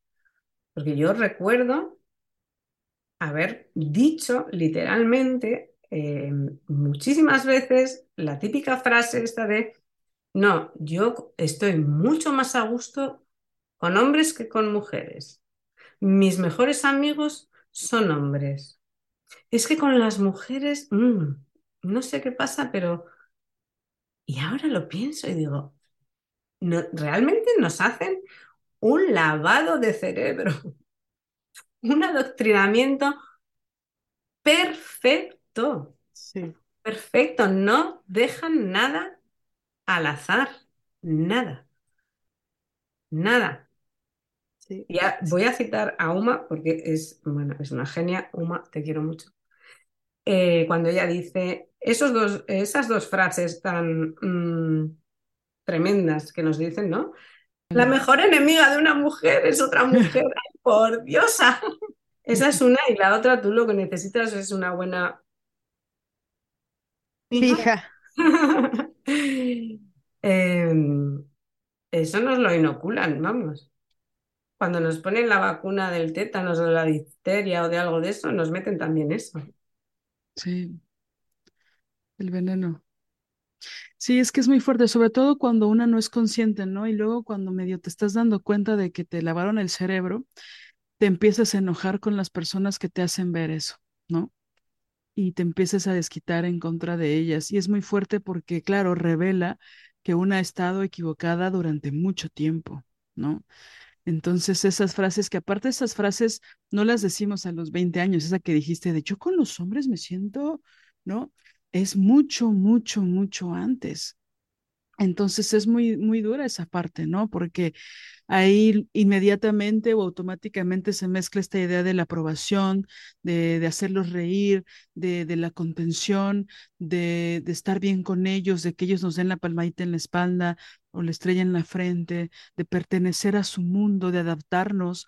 Mientras nos adaptamos, nos mutilamos, ¿no? Pero bueno, este, no renunciamos a lo que somos por, por porque ellos nos aprueben, ¿no? Y ellos jamás nos considerarán como parte de su, de su manada, ¿no? Estaremos bien para servir el café, para hacer la comida, para abrir las piernas y todas estas cosas que ellos piensan y que se imaginan, ¿no?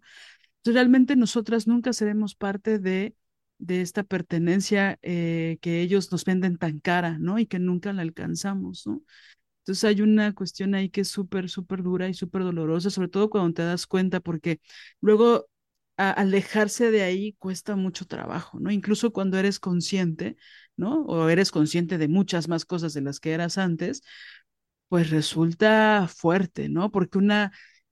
Y creo que ahí hay como una separación rara, ¿no? Con las feministas, porque cuando las feministas decimos, oye, mira, pasa esto, ¿no? Esto es open de ojitos, o sea, ya vamos a, citar a Uma así, ad libitum, este, cuando hacemos como dice un open de ojitos, pareciera que hay como un pendejamiento para las otras, ¿no? Para las que no se han dado cuenta. Y no tiene que ver con eso.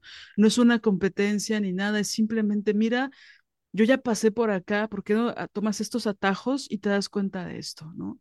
Y es rudísimo, ¿no? Porque pues obviamente pues son la mitad de la humanidad, ¿no? Están en todas partes. Entonces es, Es muy duro, sí, es muy duro darse cuenta de, que te han estafado. Sí, yo quería también retomar esto que dijiste sobre la asfixia. Y claro, en el, en el seno de, de la familia, que es toda una estructura, una construcción social eh, patriarcal también, ¿no? Este, o permeada, no en su totalidad, pero, pero sí, permeada por el, por el patriarcado.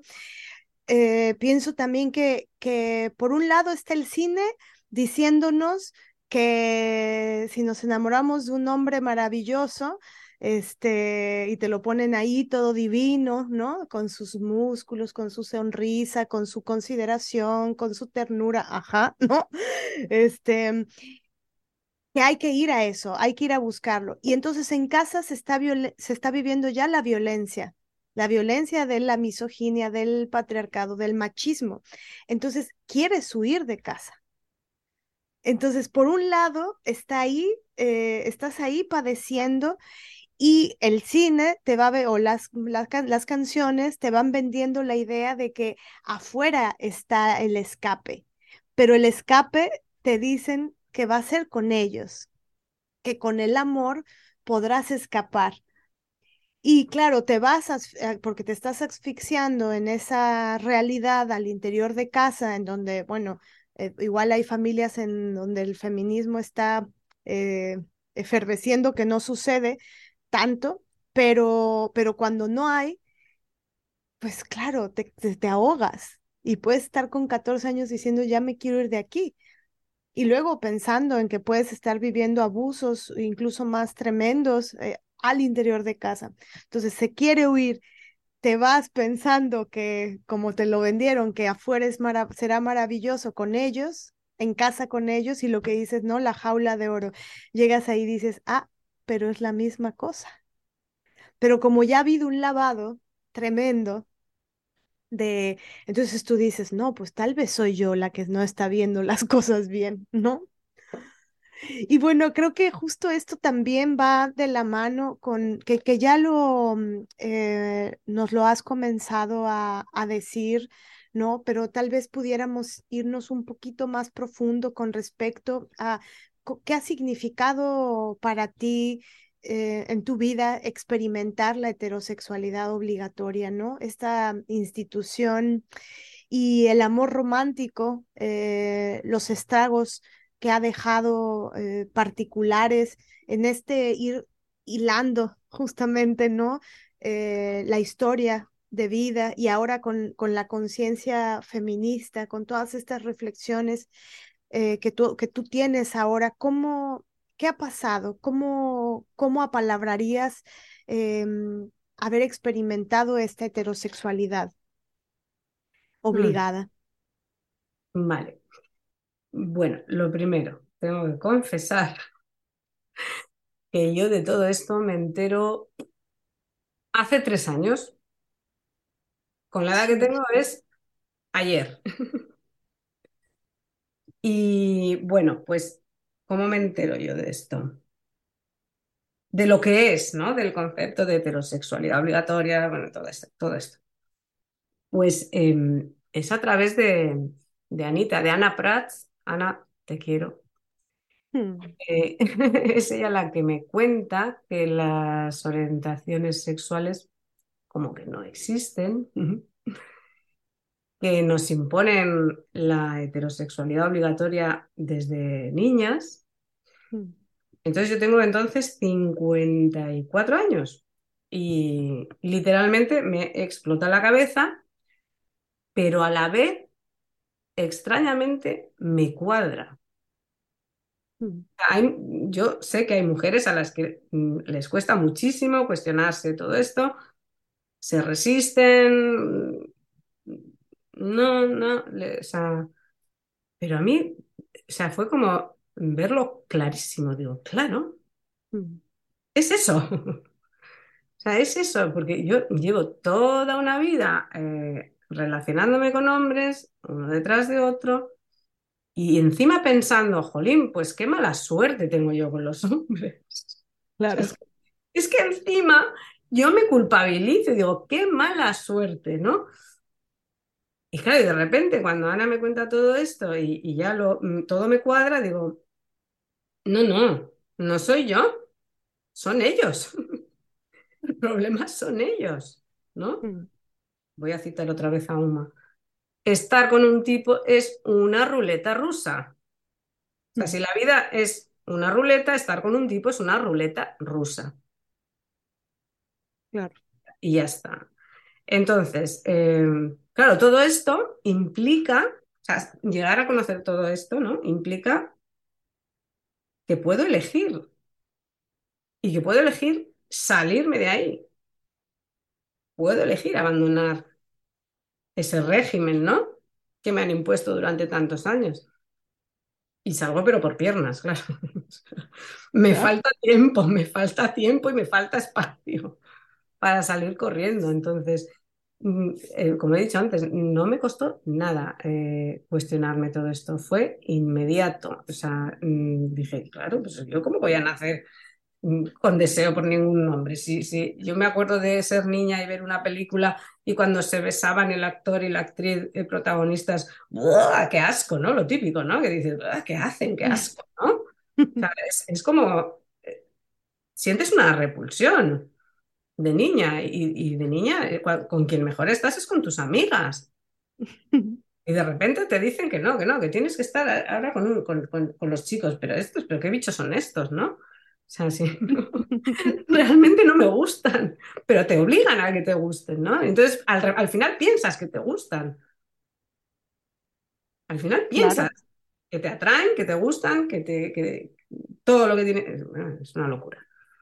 Em, entonces, bueno, eh, sí, pues entiendo que, que- que- que es algo que cuesta mucho, que cuesta muchísimo a muchísimas mujeres feministas y porque claro, es muy duro darte cuenta de que te han estado estafando toda la vida, de que te han contado un cuento detrás de otro, uno detrás de otro, y te los has comido todos así, pa, pa, pa, pa, pa, pa, sin cuestionar, sin pensar, pues, pues ya está, porque como he dicho, el sistema es perfecto, tiene los engranajes totalmente mm, bien colocaditos y los engrasan mm, todos los días, todos, todos, todos los días. Mm. Entonces, em, bueno, pero eh, como habéis dicho antes, eh, o sea, una vez que ya eh, te cuestionas esto, ya no hay vuelta atrás, no hay vuelta atrás. O sea, ya es todo más fácil. Entonces, claro, pues yo llevo esos tres años, em, esos últimos tres años, analizando, analizando y sobreanalizando, porque para eso soy Virgo. Entonces sobreanalizo cada relación y cada mierda que me han hecho, todos los que han pasado por mi vida. ta, ta, ta. Eh, llevo tres años también analizando esto del amor romántico, eh, que me parece bueno, una perversidad eh, que sigue totalmente actual, totalmente actual. Y aquí voy a citar a, a Kate Millett cuando dice esto de el amor ha sido el opio de las mujeres como la religión eh, el de las masas. Mientras nosotras amábamos, ellos gobernaban. Y tal vez no se trate de que el amor en sí sea malo, sino de la manera en que se empleó para engatusar a la mujer y hacerla dependiente en todos los sentidos.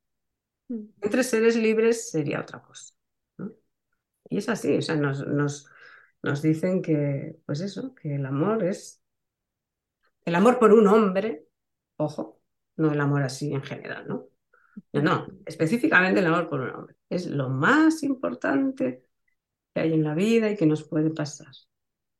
Y, y nos lo creemos porque mm, si no te dan otra opción, ¿no? Y todo lo que ves eh, a tu alrededor, desde pequeñita, en tu familia, ves a papá, a mamá, al abuelo, a la abuela, al tío, a la tía, no sé, todo es tremendamente heterosexual. Y entonces, bueno, pues claro, yo pienso que, que, que, la heterosexualidad obligatoria es la madre del cordero. O sea, es em, la puerta por la que entra todo, todo, todo lo demás. Por ahí nos lo cuelan ya todo. Todo. Em, la violencia machista, hija legítima y con, o sea, con todas las letras, digo legítima, de la heterosexualidad obligatoria. La pornografía, el abuso infantil, el sistema proxeneta, lo digo así para poner el foco donde tiene que estar. Claro.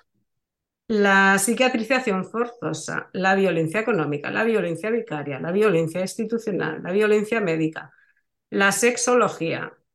Y la meto aquí entre todas las violencias, muy conscientemente. Todas las estructuras que nos intentan someter y controlar a las mujeres a lo largo de nuestras vidas son tentáculos de la heterosexualidad obligatoria. Las religiones, con el patriarcado a la cabeza, la gran religión, la psiquiatría, mm, la medicina con la ginecología en particular, la familia, la pareja, todo, todo sale de ahí. Y claro, sin embargo, ¿dónde está la libertad, no? Ahora mismo, pues en la existencia lesbiana.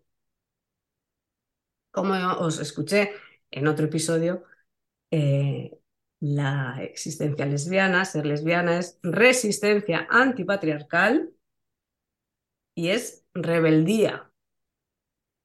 Es eso que yo siento dentro de mí durante toda mi vida, pero que no ha podido salir hasta ahora, ¿no?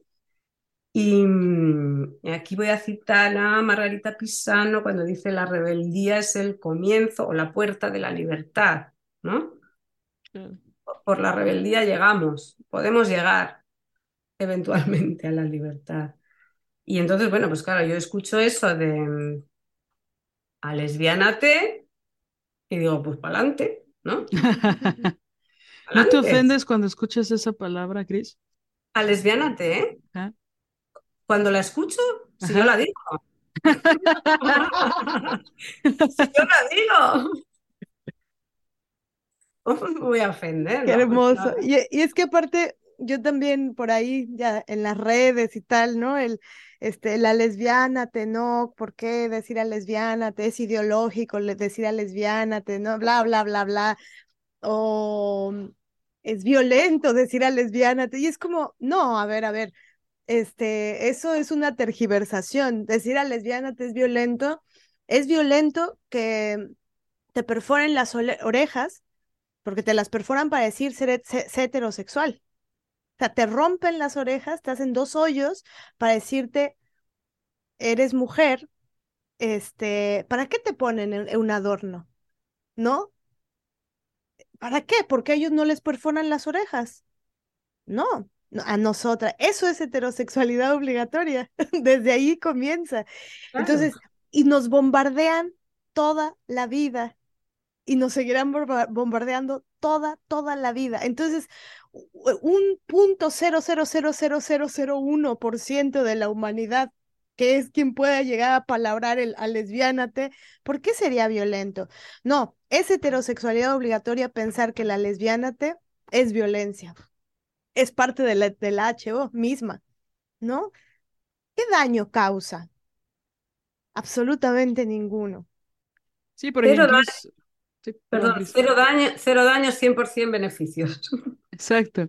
Sí, fíjate que a, propósito de esto, eh, el episodio pasado, bueno, los episodios anteriores, Marila nos contó varias cosas, ¿no? Con relación a su a esta renuncia, ¿no? A la heterosexualidad obligatoria. Y por ahí hubo como ciertas incomodidades, ¿no? Por ahí uh, hubo algún, comentario, ¿no? De, wow, wow, wow, no cuenten eso, ¿no? O sea, como una falsa... Eh, es decir, venía como que de un lugar aparentemente inocente y así, pero que para nosotros como que se prendió la alarma de la lesbofobia, ¿no? Así de, el comentario lesbofóbico fue patrocinado por, ¿no? Es decir, de no cuenten eso, ¿no?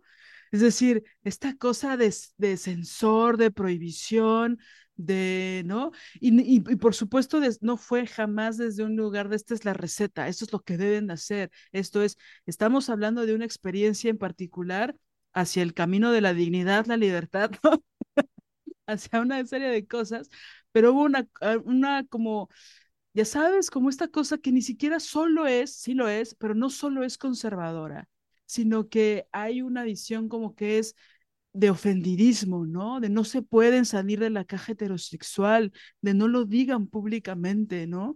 Que es como no se toquen, no se besen, ¿no? Las lesbianas tienen que ser santas y este, ¿no? Leer estos poemas, este, ¿no? Entre las monjas y jamás tocarse, etcétera, ¿no? Es decir, como una cosa ahí divina, ¿no? Eh, y que es ultraconservadora, ¿no? Me gustaría que viera la cara de Chris riéndose. Es que no me había enterado de esto, pero mira, me parece muy divertido, la verdad. Eh, no, no, no, no, no, no puedo entender. Realmente no hay ningún daño en que digamos a lesbiana te. O sea, daño hay en, en, en, en, en todo lo otro.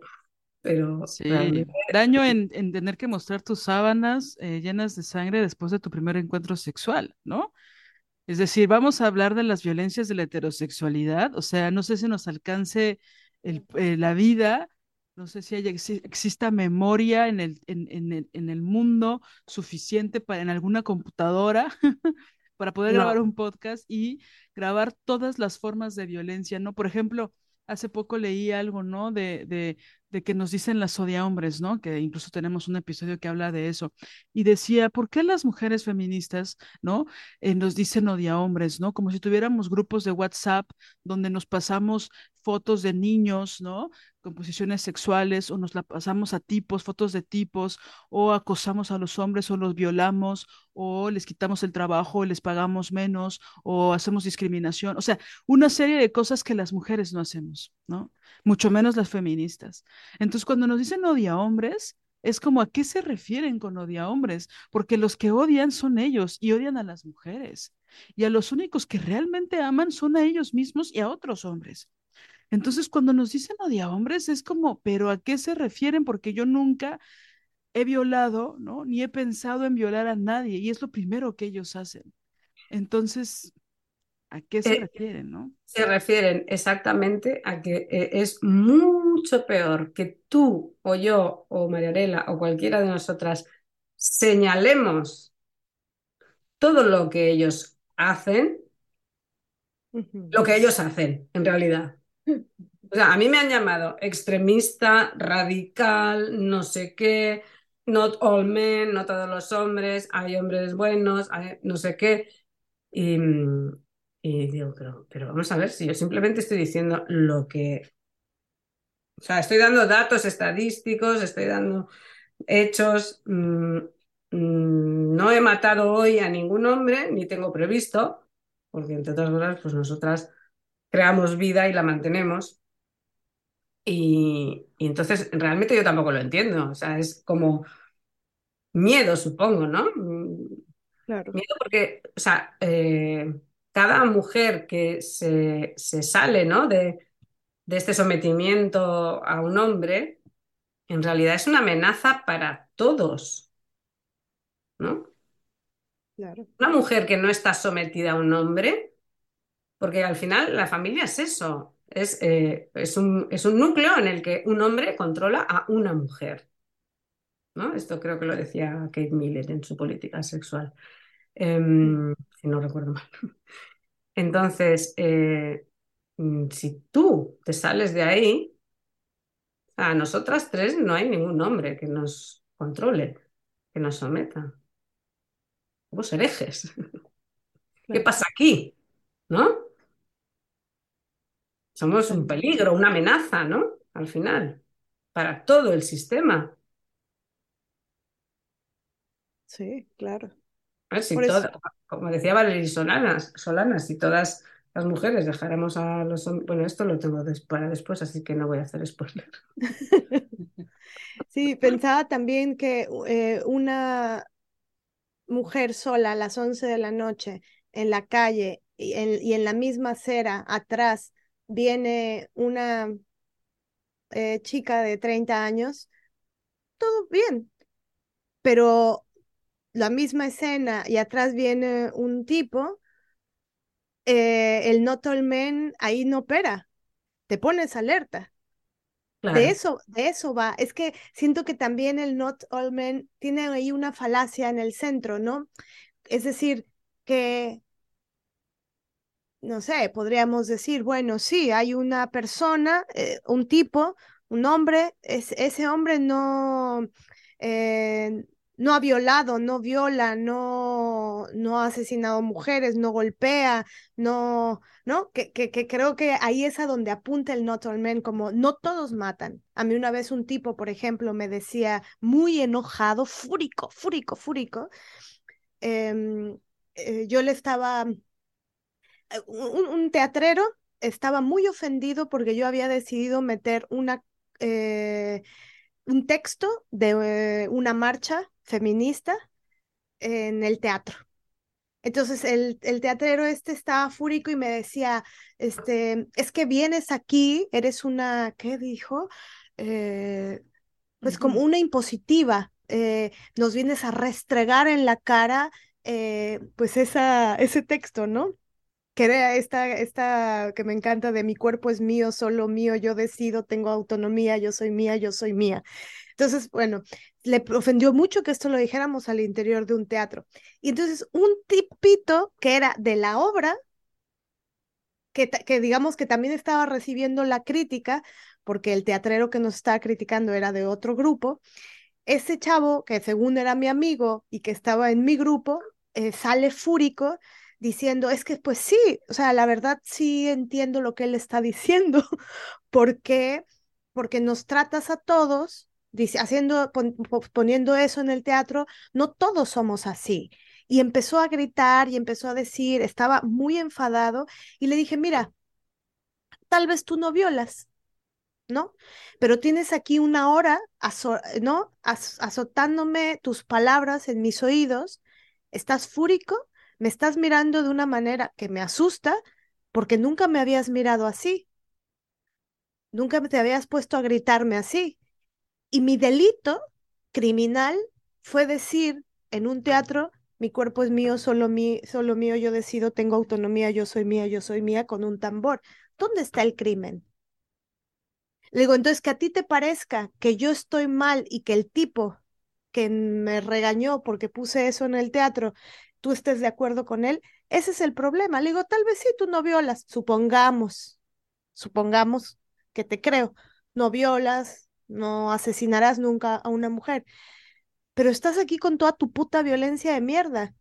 Y eso es real y estás aquí sucediendo en este preciso instante. Entonces, claro, ponle, no todos matan, pero sí todos chingan la, ¿no?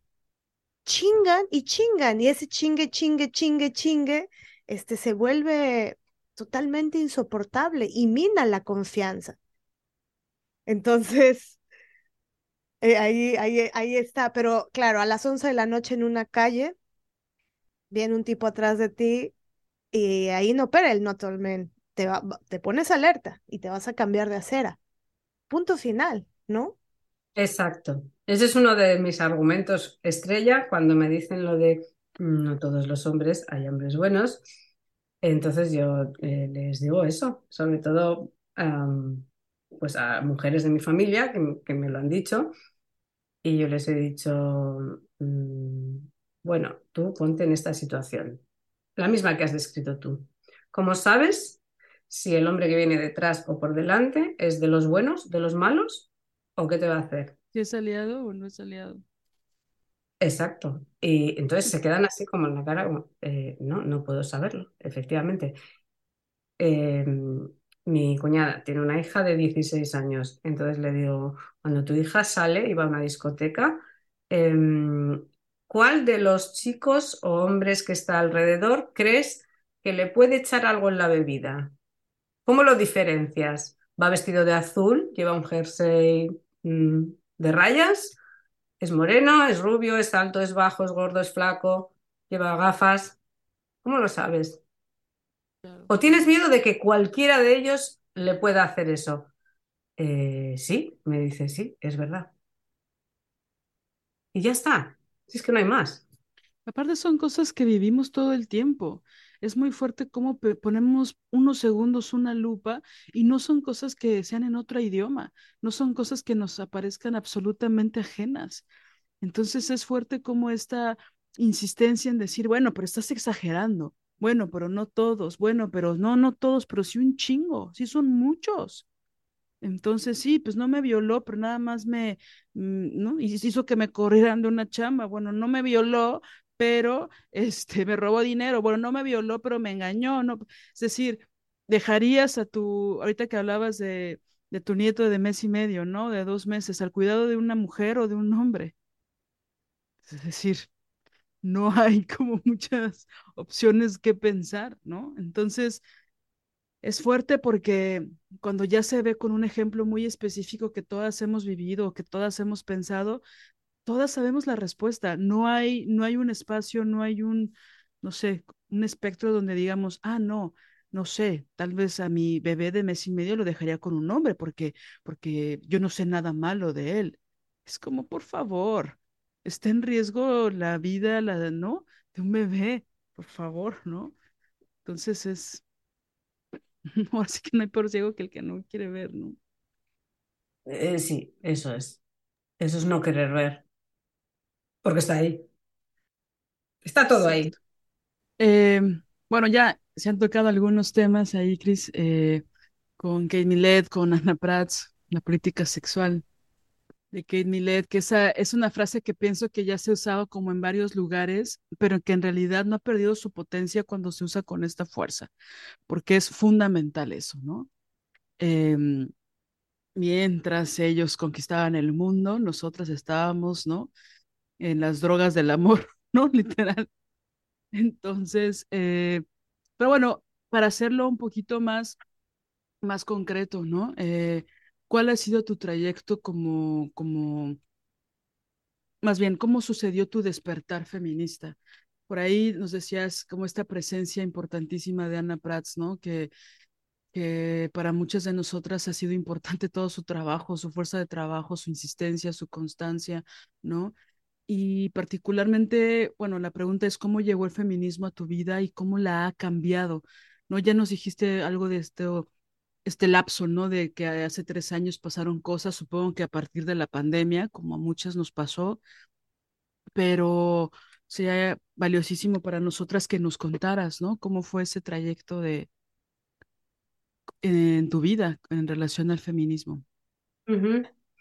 Bueno, pues mm, remontándome así al pasado, muy pasado, yo creo que ya la, la, la llamita, la semillita ya empezó desde muy niña, pues con todas estas situaciones que os he comentado de esta eh, diferencia de roles en mi casa, ¿no? Porque yo tengo que cuidar a mi, a mi hermano, porque yo tengo que poner la mesa, porque yo tengo que mm, llevar a casa unas notas buenísimas de sobresaliente em, y ni siquiera me dan una palmadita en la espalda ni me dicen muy bien, hija mía, muy bien. No, no, no, no, no, no. Y mis hermanos, eh, con que saquen un suficiente, ya les compran una moto, un no sé qué, y yo digo, mm, ¿qué pasa aquí? ¿No? Entonces, claro, yo me, yo ahí me revelo, yo ahí protesto y digo, ¿y por qué yo? ¿Y por qué yo? Pero me contestan mal, entonces, claro, este mandato, esto de mm, calladita estás más guapa, ¿no? Esto te lo dicen ya desde, vamos, Tremendo. desde que mides menos de medio metro. Calladita estás más guapa. Entonces, ¿qué más? Claro, Mm, te callas, te callas porque tú lo que quieres es, eh, primero, ser, em, eh, ser agradable, ¿no? Eh, que, te, que, te, quieran, que te, que te sonrían, ¿no? Que te den una palmadita. y quieres ser guapa porque el mandato de la belleza pues está ahí y no podemos eludirlo, ¿no? Entonces yo me adapto, me voy callando, me voy callando, me voy callando, cumplo, ¿no? Todos esos mandatos, pa, pa, pa, pa. Pero bueno, eso siempre está ahí dentro, esa llamita, esa rebeldía siempre está ahí. Vale, avanzamos ya varias, varias pantallas, lustros, etcétera. Eh, llegamos a, 2018 y la gran manifestación, por lo menos acá, eh, que hizo historia en 2018. O sea, fue espectacular, fue tremenda, fue tremenda, pelos de punta, o sea, fue como ¡guau! Em, empiezo pues a leer cositas, ¿no? Recuerdo que, curiosamente dos de los primeros libros que, leo en esa época son em, Los hombres me explican cosas de Rebecca Solnit, un libro fantástico, fantástico, maravilloso. Y eh, otro es eh, Mi vida en la carretera de Gloria Steinem. Entonces, bueno, pues por ahí me, van entrando cositas. El momento clave, como eh, tú has dicho, es la pandemia, el confinamiento, porque bueno, yo poco antes empiezo a escuchar un podcast muy famoso aquí, que no voy a nombrar. y, mm, bueno, entonces en ese podcast se anuncia que se va a crear una especie de comunidad, eh, así a lo loco, eh, donde pueden entrar mujeres de, toda edad, condición, profesión, etcétera, etcétera. Se organizan por grupos, por eh, zonas geográficas, entonces yo entro desde el primer día. Esto es durante el confinamiento. Mm, marzo, abril de 2020. Em, eh, yo entro en varios grupos, paso por varios grupos, me voy saliendo de los que no me mm, convencen. Y mm, conozco a muchísimas, a muchísimas mujeres que hoy día son muy buenas amigas y, con las que sigo en otros espacios y sigo y las he conocido personalmente a muchísimas y es una maravilla. Em, bueno, en unos meses eso eh, ya se ve un poco eh, cómo funciona y que no, que no es eh, lo que parecía. Y entonces salgo, salgo de ahí. Salgo de ahí básicamente porque me iban a expulsar. y dije, pues mira, ya me voy yo sola. Bomba de humo, ¡pum! Adiós. Y, bueno, pero yo ya estoy en contacto con muchas mujeres. Entonces, de ahí surgen espacios nuevos, grupos nuevos. Ya hemos creado una red, ¿no? La primera red así importante. Después han venido más redes, porque esto es, o sea, esto es un proceso vivo. Eh, es día a día, eh, se nutre, crece. Eh, sigo tejiendo redes allá donde voy. Hace dos semanas estuve en unas jornadas de visibilidad lésbica en Bilbao Uy, que estuvo maravilloso, ¿verdad? Eh, maravillosísimo, no os puedo explicar. Y justo hoy, además, mira, he recibido un correo electrónico que nos ha conectado en otra red a todas las que estuvimos allí para convocarnos a una reunión eh, a finales de mayo, principios de junio, esa, eh, que como que ha sido la semillita de algo, ¿no? Más eh, a largo plazo, ¿no? He conocido un montón de mujeres fantásticas. hermosura. Em, que viven a una hora y poco de mí y, yo he dicho, pero ¿por qué yo no sabía que estas mujeres existían, ¿no? Hasta hoy. Y, entonces eso es, un proceso muy, muy vivo, ¿no? Y, claro, claro que me, ha cambiado la vida, bueno, eh, o sea, totalmente. Yo no, soy la misma que hace tres años, no soy la, no soy la misma ni que hace dos semanas después de, estas jornadas, ¿no? Y claro, yo estaba, yo estaba totalmente sometida y metida de lleno en la heterosexualidad obligatoria, o sea, yo era perfecta eh, para el sistema. Eh, y entonces, bueno, pues ahora ya es que es como sentir una libertad que, me da más alas que un Red Bull, vamos. ¡Wow! Em, sí, es, me ha cambiado, me ha cambiado totalmente para bien. Oye, Cris, ¿y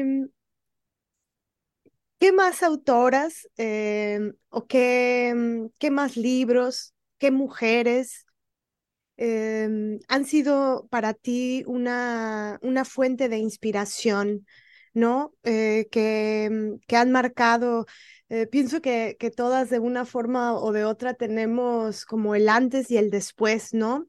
Eh, y que puede ser con una autora, con un libro, pero también puede ser el encuentro con una mujer.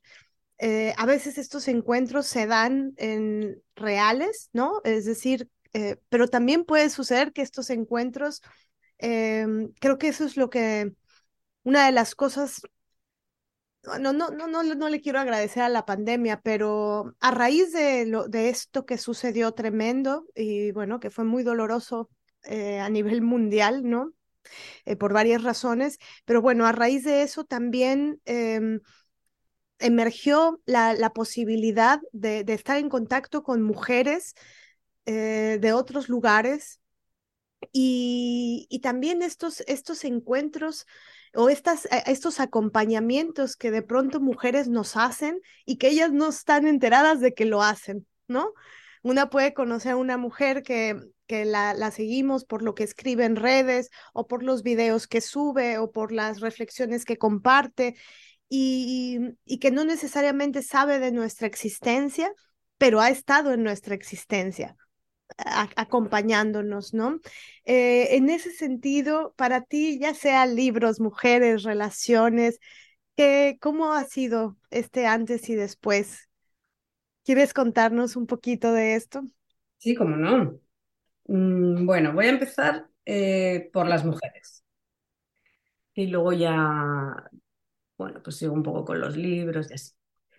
Bueno, ya he hablado de, de ella, Ana Prats. Em, la conozco precisamente en ese año, en 2020, en esa comunidad. Em, eh, coincidimos en varios grupos y yo la leo, yo la leo, yo la leo y digo, pues a mí lo que dice esta mujer me, me gusta, habla muy bien, bueno, habla, em, escribe, porque era todo en WhatsApp y así. Y bueno, y de repente mm, un día me, atrevo a, mandarle un mensaje por privado para consultarle alguna cosa y entonces descubro que me responde em, con una generosidad, eh, un cariño y una paciencia que me sorprenden. Mm. cuando le pregunto qué años tiene, me dice que tiene 24 tengo 54, ¿no? Entonces em, digo, wow, esta mujer me está enseñando realmente eh, un montón de cosas. Claro. Y, eh, en realidad ella es la que me abre eh, de par en par un montón de, ventanas, ¿no? Me ayuda a centrarme, me, recomienda lecturas, bueno, y pues, es que ah, hoy día pues es que somos somos amigas, somos confidentes. Mm, antes de entrar a grabar hemos hablado por teléfono, nada, 10 minutos para comentar una anécdota. Y, y bueno, es, es, curioso porque em, es con ella también que aprendí que, que, existe la, la amistad em, intergeneracional, ¿no? Porque es más joven que mi propia hija, en realidad. Mi hija tiene 29 años. Y bueno, pero es mi hija. Em, y ella tiene pues 30 justo menos. Y, y es, es, una relación muy, muy, muy bonita. Nos hemos conocido en persona, eh, hemos estado un par de veces em, juntas, eh, tenemos proyectos en común, colaboramos en cositas y, y, bueno, pues cronológicamente sería como la, la primera, ¿no? en, tener ese, efecto antes y después. Hmm. Y luego ya he hablado también de, la segunda. Em, Uma, Uma Conti. Eh, la conozco hace poco más de un año. Y, es, es, pues eso, como como que se cierra un poco el círculo con una y la otra. Em, alfa y omega, no sé cómo, cómo explicarlo. Mm. Em, cuando ella crea el espacio de hiladas que, habéis comentado, yo entro sin mirar atrás. Eh, eh, está creando un espacio muy, muy, muy, muy, muy especial. Em, mm. eh, nos hace un regalo a todas las que estamos ahí que no tiene precio pero tiene un valor incalculable.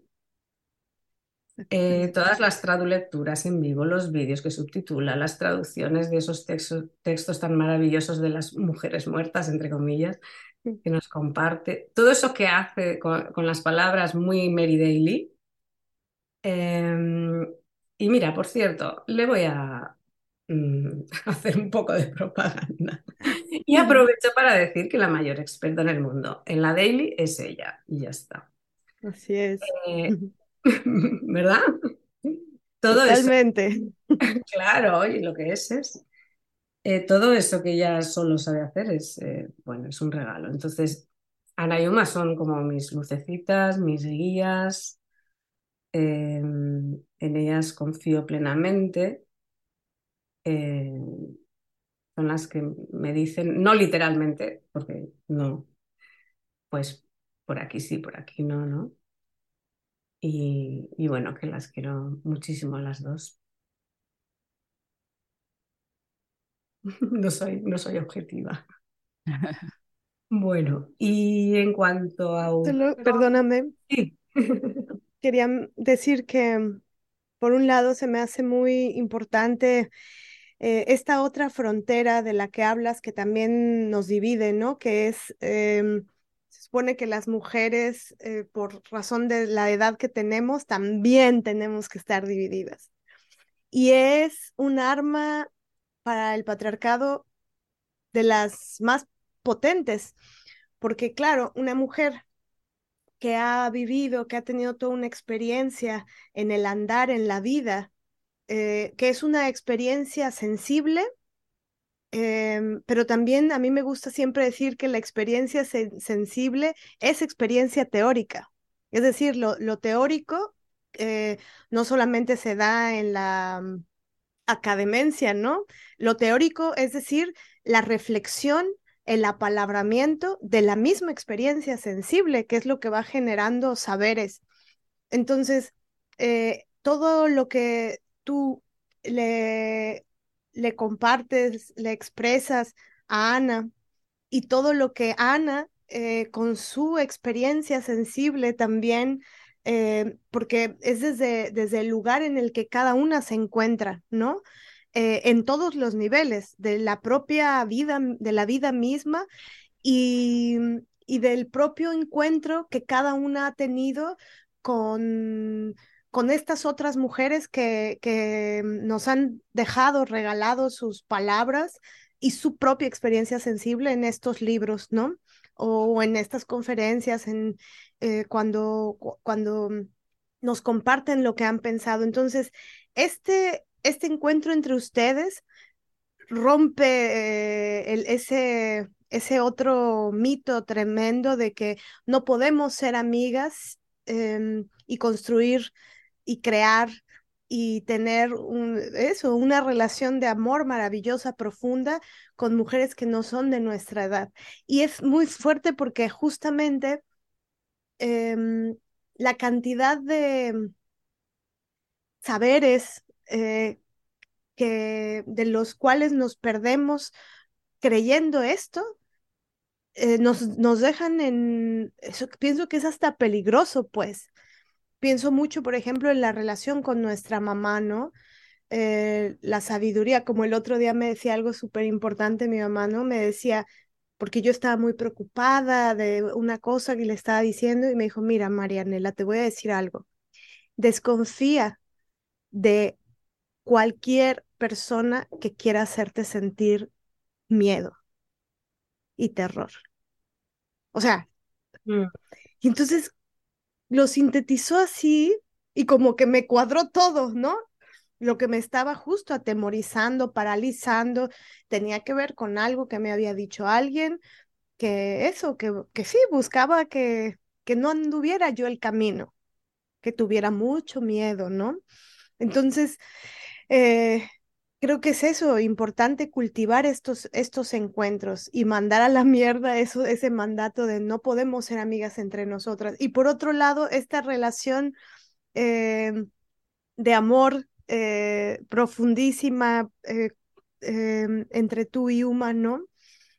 Que siempre me conmueve mucho eso, ver el, el, el amor entre mujeres cuando una es espectadora ¿no? Cuando uno puede observarlo y mirarlo y ver lo que se va, lo que van hilando, tejiendo, creando juntas, inspira para, para, para uno hacerlo también, para decir, no, es mentira eso que nos dijeron de que eh, la mejor enemiga de una mujer es otra mujer o esa cosa horrible, ¿no?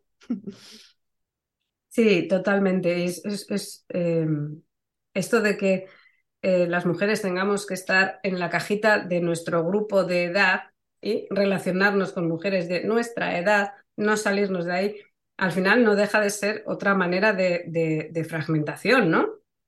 Em, claro. De separarnos. Hacen todo lo posible por separarnos. Lo que sea. Eh, pero no. Es posible y es maravillosa. Y, no es la única amiga eh, joven que tengo. O sea, afortunadamente tengo más y son maravillosas. Maravillosas, sí. Es un regalo. Y bueno, eh, voy a continuar entonces con autoras y libros de así. Vale, entonces, en cuanto a autoras, eh, que también ya la he nombrado no sé cuántas veces, eh, Mary Daly. Mm, es, no sé, es fascinante. No hay otra como ella, ni, ni creo que la habrá. su manera de escribir, su creatividad, su lucidez, su humor, su integridad, todo, todo, todo, todo es absolutamente eh, increíble y maravilloso. Em, Andrea Dworkin, eh, no la he nombrado todavía, pero es, como suele decirse, brutalmente honesta, ¿no? Eh, cada frase suya a mí me deja mm, con el cuerpo del revés, pero es muy, muy, muy, muy necesaria. Es una de las grandes Em, Sheila, Sheila Jeffries, eh, que afortunadamente todavía está viva. Eh, y me encanta porque habla muy, muy claro, se la entiende perfectamente y tiene todavía una energía eh, muy contagiosa em, que ya me, ya me gustaría a mí tenerla. Em, luego, por ejemplo, una un poco más desconocida, Elvira Banotti. Elvira Banotti era una de las eh, revolta femenil, una de las tres revoltosas. Em, a ella me la presenta, entre comillas, Uma, y, la verdad es que caigo, caigo rendida, vamos, eh, tiene, tiene una fuerza y una valentía como, como pocas. Y además, em, eh, he leído medio libro suyo, eh, en, La esfida femenil, maternidad y aborto, que mm, realmente me, abrió en canal. Mm. Y bueno, son una serie de entrevistas a, a, mujeres italianas durante el año, creo que fue 68, 69 aproximadamente, sobre su experiencia con la maternidad y especialmente con el aborto. Y es eh, desgarrador. Es, creo que es probablemente el libro más duro que yo he leído jamás. Hmm. es tremendo.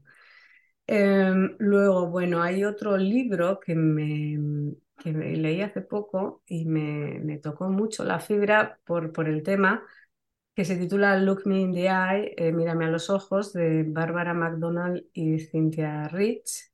Cynthia Rich era la hermana pequeña de Adrian Rich, así mm. como anécdota. Y eran pareja, entre ellas había una diferencia de 20 años. Y son una serie de, ensayos eh, de las dos, sobre eh, el envejecimiento, el edadismo, de cómo nos vamos haciendo invisibles. Eh, desafortunadamente no está traducido. es otra, eh, otro pendiente. Hmm. Es muy interesante, muy interesante. Luego, bueno, por favor, el manifiesto, ya también lo he nombrado, el manifiesto Scam de Valery Solanas, hmm. tan lúcida y tan valiente. Y ahora sí que voy a nombrar la frase completa porque la tengo apuntada. Y es mi tuit fijado. Eh, si todas las mujeres simplemente dejaran a los hombres y se negaran a tener algo que ver con ellos, todos los hombres, el gobierno y la economía nacional se colapsarían completamente. Eliminad a los hombres y las mujeres se, se desarrollarán. Es brutal, es genial, una genial. Em, más libros. El mito de la belleza de Naomi Wolf me, uh, me dio también así eh, en la cara, ¿no? Eh, porque ahí fui identificando todos esos años de mi esclavitud eh, personal a los mandatos de la belleza. A Kate Miller, aparte de política sexual, el libro Viaje al manicomio es terrible, terrible, terrible. Es muy impresionante, es muy duro de leer. describe con mucho detalle su psiquiatrización forzosa, sus ingresos en psiquiátricos eh, forzosos, eh, su medicación forzosa, el litio, em, el maltrato y el abuso por parte de su familia, madre, hermanas, marido, amigas, novias. Realmente, o sea, ves cómo todo el mundo le falló, ¿no? Y, y, a la vez ves cómo lo describe de una manera tan lúcida que dices, pero madre mía, ¿Cómo le hicieron esto a esta mujer? Es tremendo. Y en esa línea también hay un libro de, una autora española, El placer de matar a una madre, que tiene un título como muy llamativo, que es eh, Marta López Duaces. Y es una novela eh, impresionante. Esta es novela, no es ensayo. Eh, pero relata la vida de varias mujeres en los psiquiátricos, en, bueno, en un psiquiátrico en concreto, en los años finales del franquismo. Y yo no sabía nada de esto. Lo leí creo que hace un par de años y realmente me impresionó bastante. Qué fuertísimo. Es, es, sí, es terrible porque eh, realmente eh, en, aquellos años en los que la mujer no podía ni, ni, sacarse el pasaporte sin la firma de un hombre, ni tener una cuenta corriente, bueno, nada, era, era como ¿no? nula. Em, eh, eh, las podían ingresar en un psiquiátrico em, por razones tan aleatorias como mm, quitárselas de en medio para una herencia, por ejemplo, mm. no cumplir los mandatos eh, de su sexo, ser lesbiana, embarazarse. hubo una mujer a la que eh, su novio la embarazó, no se quiso hacer cargo de la criatura, el padre tampoco. Hablaron con el alcalde y el alcalde aplicó la ley de vagos y maleantes ¿eh? que existía entonces. Madre La metieron en un psiquiátrico, no sé en qué año, pero como a los 20 años la encontraron en ese psiquiátrico, no se sabía nada de qué había sido de la criatura, probablemente la venderían a, a alguna familia que no podía tener criaturas, bueno, en fin, es una novela muy, muy dura también. Y luego ya, pues, eh, si me remonto ya a, mi, a mi adolescencia, pues recuerdo con mucho cariño leer La Casa de los Espíritus de Isabel Allende, con mucho, mucho cariño. Esa sorpresa, esa magia, ¿no? Tengo un montón de libros suyos y siempre me gustó mucho. Eh, Marcela Serrano, eh, especialmente este, nosotras que nos queremos tanto, que lo, saqué ayer de, la estantería, y miré la contraportada y, cuando leí esto dije, yo por qué esta frase no la apliqué a mí misma en el, en el año 96, que es cuando lo, leí, ¿no? El día en que el hombre se apoderó del lenguaje, se apoderó de la historia y de la vida. Al hacerlo nos silenció. Yo diría que la gran revolución de este siglo es que las mujeres recuperen la voz. Mm, qué maravilla. Claro, pero yo no lo leí en el momento adecuado, por lo visto, entonces, bueno.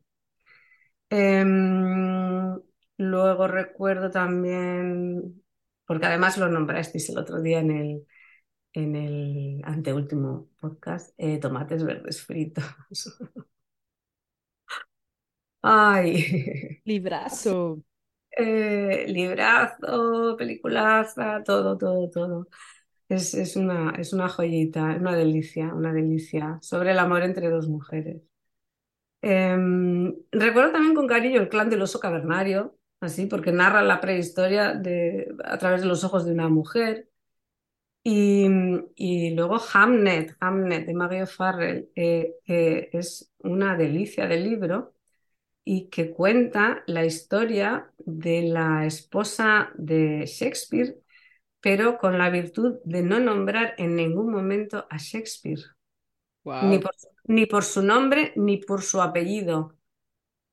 nada. Le, le, nombran como el escritor o el, o el teatrero. El ausente. Sí, sí, sí, exacto, porque siempre estaba ausente.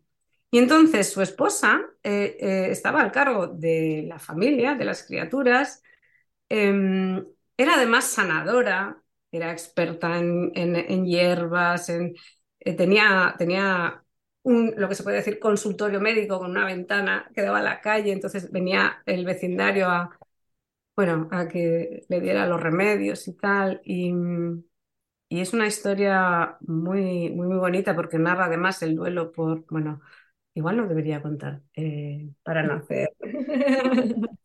Bueno, al final se muere el ausente, ¿no? Eh, no, no, no, no, por, desgracia no, hay, hay otro que muere, pero no, no es él. Eh, es, es un libro muy bonito, Hamlet, de Mario Farley. Y, y bueno, hasta ahí. Muchas gracias, Cris. Imagínate que pudiéramos olvidar todos los libros que nos hicieron daño, ¿no? Ahorita que pensé que tú le diste este lado como mega feminista, no escrito por mujeres, incluso de autoras que no se autonombren feministas, que a veces son más feministas que otras, pero bueno, pero que defienden sus historias, defienden su memoria, ¿no? A veces como que dan ganas de olvidar en nosotras la memoria de esas otras órdenes que nos dieron unos tipos que ni nos conocían, ¿no? Por ejemplo, en el caso del teatro, hay, hay una obra escrita por Aristóteles que es importantísima para el teatro y la poética, se llama y la chingada, y hay este, los griegos contemporáneos, estudiantes del teatro, eh, acaban de descubrir que Aristóteles jamás fue al teatro, jamás se paró a un teatro, en un teatro. Entonces a mí me da mucha risa, ¿no? Porque esa es la historia de la humanidad, ¿no? Es decir, cuando es contada por hombres, pues es la historia del fraude, la historia de la mentira. Entonces, eh, cuando nos acercamos a la voz de nuestras antecesoras, ¿no? De otras, es, siempre hay muchísima verdad, ¿no? Y este libro que nos compartes eh, de aquella rivolta que como que se reveló a la propia rivolta, por así decirlo, pues bueno, ¿no? Es, es de una potencia inimaginable y, está escrito con verdad, ¿no? Que eso es justo lo que, lo que le pasa a, lo que, lo que nos pasa a las mujeres cuando escribimos, ¿no? Eh, yendo, ah, sí. Sí, también quería decir, Cris, que te agradezco muchísimo que nos compartas eh, toda tu genealogía, ¿no? Eh, de, de libros, de autoras. Pienso que mm, de los millones de libros que existen, o de los, no sé, miles, miles y miles y miles de libros que existen, la, la genealogía propia eh, de, de, por qué libros hemos andado, ¿no? Em, es, es, muy importante. Pienso eh, que es también es nuestra propia historia de vida. Es, decir, no solo es, ah, ah, sí, te paso la lista de los libros que leí. no es mucho más importante que eso. Es la historia de vida. Porque, mm, porque para empezar, hay todo un acto de creación en la búsqueda, en la investigación. Hay todo un acto de creación en el que decidimos andar y navegar, porque libros en nuestras manos han caído un montón pero los libros que decidimos, o sea, decidimos hacer la síntesis sustancial de estos son importantes para mí, es invaluable, ¿no? El, y, y es una transmisión, es una transmisión de la propia historia de vida, de los propios saberes, y, y, compartirlo a mí siempre me parece que es un acto de mm, profundísima generosidad. ¿No? Yo, yo pienso que en, la historia, como de, o sea, con la relación con los tipos, ellos se guardan esa información, ¿no? La información, las claves, los lugares de, que son claves para la vida. Eh, eh, hay como una especie de egoísmo tan grande. Eh, lo, lo, pienso, por ejemplo, en la escuela. Bueno, de, de egoísmo por un lado y de omisión y de, y de apropiación por otro, porque tal vez han pasado por libros de mujeres, pero siempre omiten eso. Sí, es, es todo em, un, un acto de, generosidad eh, del el compartir la propia historia de vida, ¿no? La propia eh, genealogía literaria, eh, teórica. Y, pienso justo eso, que, que en la vida una va buceando en el océano y vas decidiendo qué caminos tomar. Esos caminos que tomas están impulsados por la vida misma. Y, por eso la, la, relación y el tejido que hay entre una y determinado libro y todo lo que significó para que llegues al punto de decir de todos estos, elijo decir estos, nombrar estos, eso está tejida a la biografía. Y bueno, eso quería, quería agradecerte porque también es como, eh, son como caminos de libertad, ¿no? Ahora que te escucho digo, ¡Ah! ese es un camino de libertad, ay, no se está compartiendo otro camino, ahí hay otro trayecto, aquí es como que eh, se va trazando ese mapa de posibilidades y eso es muy, muy maravilloso, ¿no? Ajá, qué bueno, sí, gracias. Oye, Cris, y bueno, autoconciencia. ¿Qué ha significado en tu vida ese proyecto, ese maravilloso proyecto con Ana María Iborra? ¿Puedes contarnos? Por supuesto. A ver, Ana María Iborra eh, no la he nombrado antes porque tenía su apartado específico. Tenía su... Claro, Ana María, te quiero. Ay, Ana María Iborra es un regalo, es un regalo del universo para mí. Eh, a ver, yo Ana María la conozco por, por Voces de Matria, es la otra Ana de Voces de Matria junto con Ana Prats. Y, bueno, cuando veo que va a empezar, va a hacer ya dos años en julio, eh, su, su maravilloso proyecto de, de, autoconciencia feminista, eh, yo me apunto, claro, me apunto. Y, y, empiezo, desde, o sea, asisto a la primera reunión y a todas las demás. Em, entonces ella lo que crea es un espacio eh, totalmente eh, seguro eh, donde mujeres de, un montón de países nos reunimos eh, una vez al mes y ahí pues hablamos o no hablamos, depende. Eh, compartimos, nos desahogamos, sacamos la rabia que llevamos dentro, nos reímos, lloramos, mm, nos aconsejamos si alguna lo pide, si no, no. Em, entonces es una, es una maravilla, ese espacio es una, es una maravilla, la verdad. Em, entonces esto empieza en julio de 2021, en febrero de 2022. Eh, Ana María, bueno, pues nos dice que, ese mes no, no, va a poder eh, eh, llevar a cabo la, la sesión porque, bueno, pues estaba con oposiciones, con trabajo, etc. Y claro, como que todas nos quedamos, eh, no, por favor, no puede ser, ya es como una necesidad, ¿no? Al mes. Y, entonces, bueno, pues eh, ella mm, mm, me, me dice, eh, me ofrece la posibilidad de que yo haga, organice y lleve esa sesión. Entonces yo me quedo así como, wow, em, qué, honor, ¿no? Tiene, tiene esa confianza en mí como para, para que yo la, la haga. Entonces, bueno, pues eh, yo, como siempre digo, o casi siempre digo para adelante, pues nada, eh, con todos los nervios del mundo, Em, con la ansiedad esa de, ojo, lo voy a hacer bien, lo voy a hacer mal, eh, quién va a venir, porque al principio, eh, ahora ya es un grupo más consolidado y, pero al principio es eh, como que casi todos los meses pues había mujeres nuevas o entonces es como mm, no sabes, ¿no? ¿Quién, quién va a venir o quién no. Y bueno, entonces yo me lanzo, la hago y sale bien, ya está.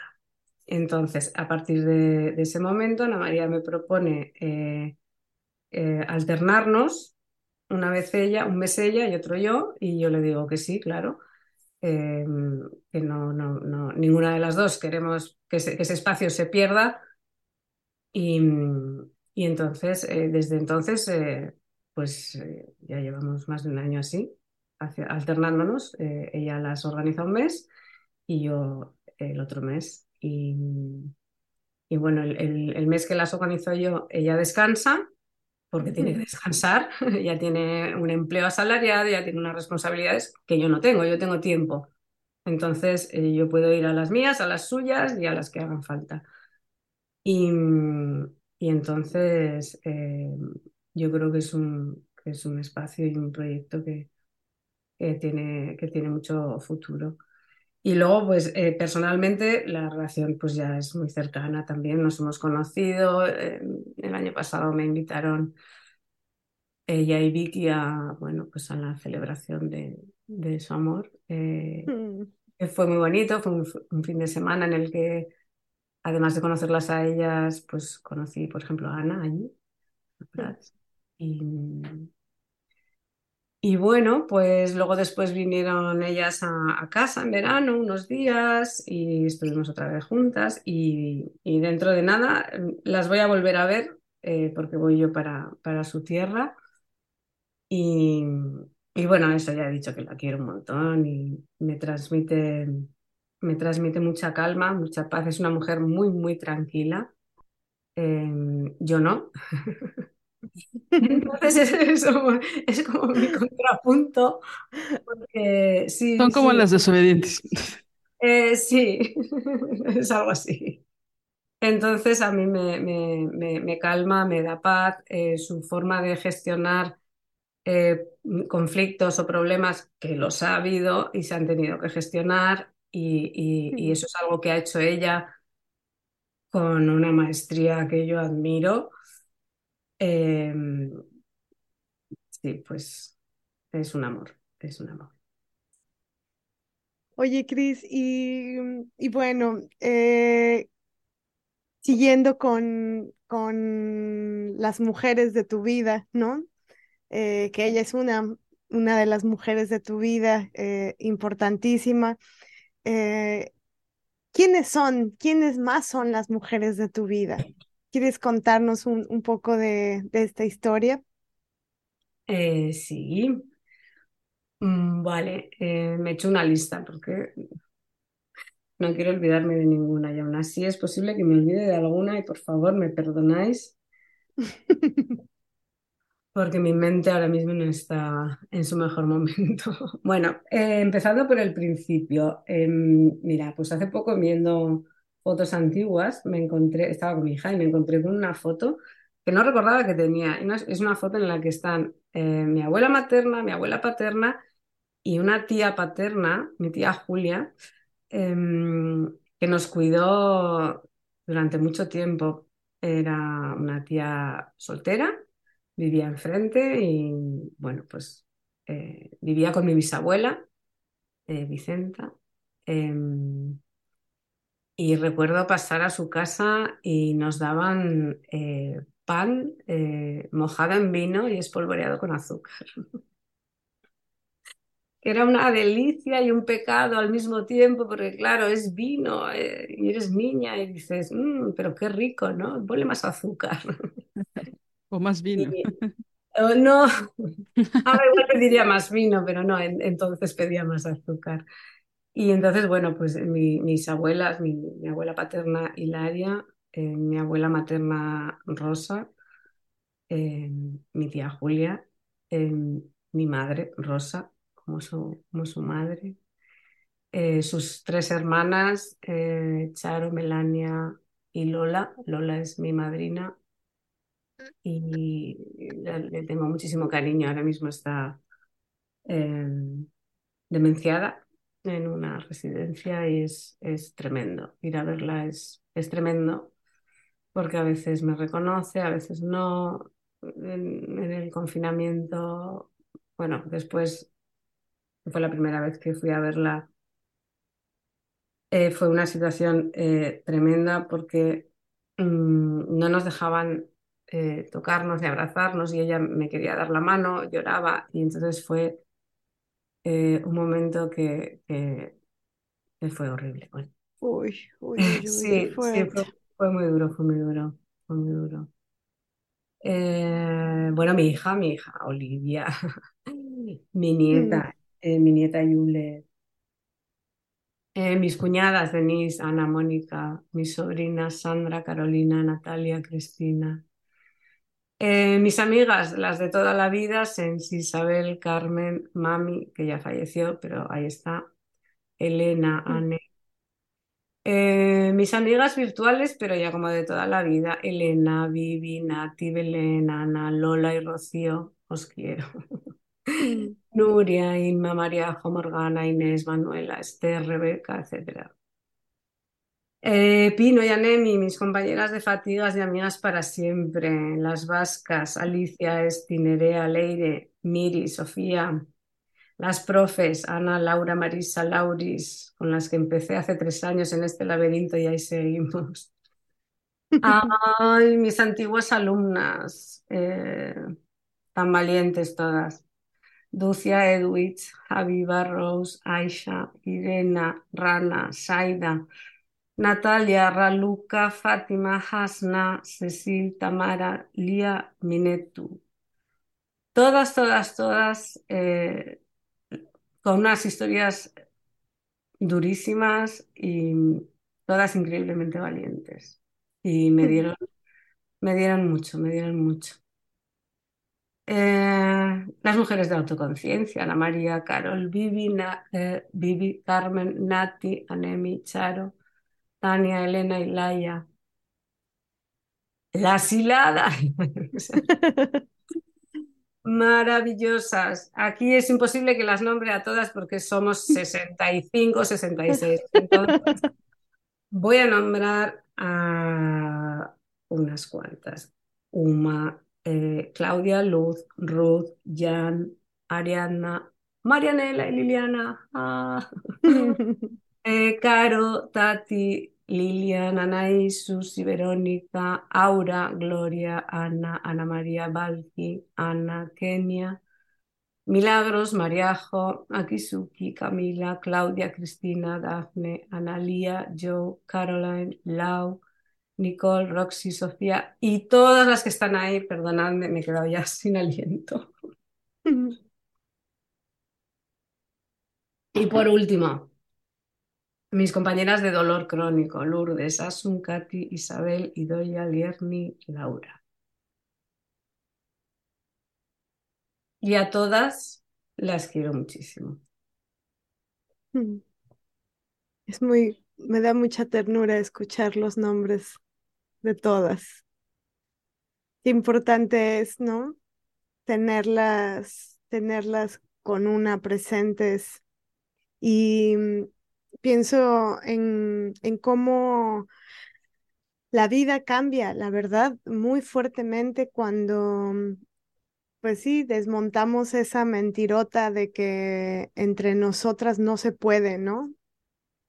Eh, es, es una de las grandísimas armas.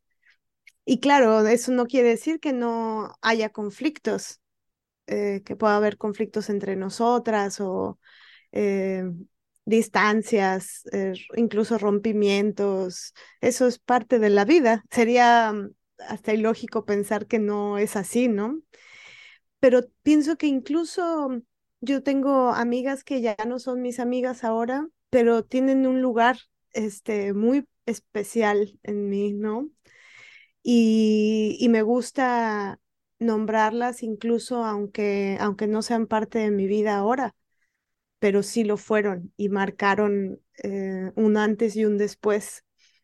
Y bueno, eso, eso es muy bello, me conmueve, me, me dieron ganas de llorar ahora que he escuchado el nombre de todas.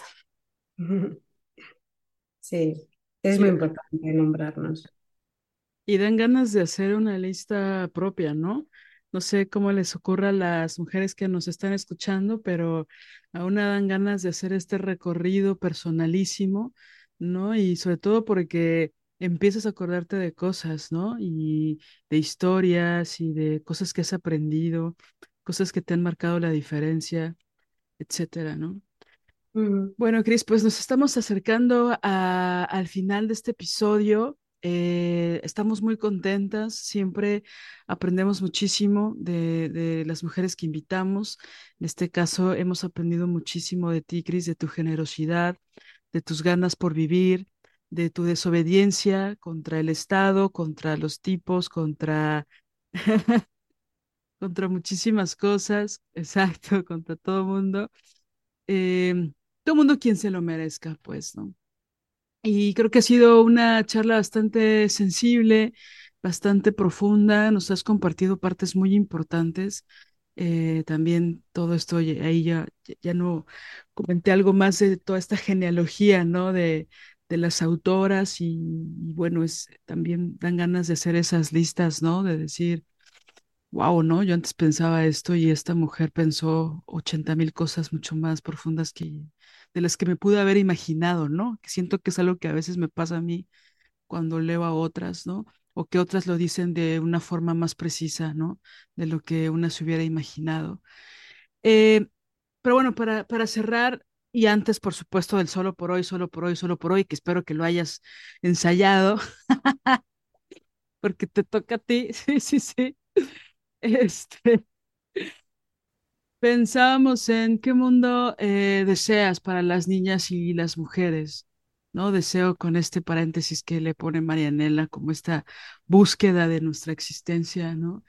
Y cómo está comenzando a ser ese mundo nuestro, ¿no? Y también qué más em, quisieras que sucediera en este mundo. Bueno, pues vayamos por partes. Em, ¿Qué mundo deseo para las niñas y mujeres? Pues deseo un mundo sin violencia, es decir, sin hombres, o con un 10%, ¿no? que es la proporción ideal para que no molesten. Em, deseo eh, que todas las niñas aprendan, pero bien temprano, que pueden elegir poner sus energías, su amor, todo en otras mujeres. Eh, que sepan que no tienen la obligación de soportar, de maternar ni de servir a ningún hombre. Deseo que sigamos creando círculos de mujeres, que en todas partes haya un círculo al que cualquier mujer pueda unirse. Hmm.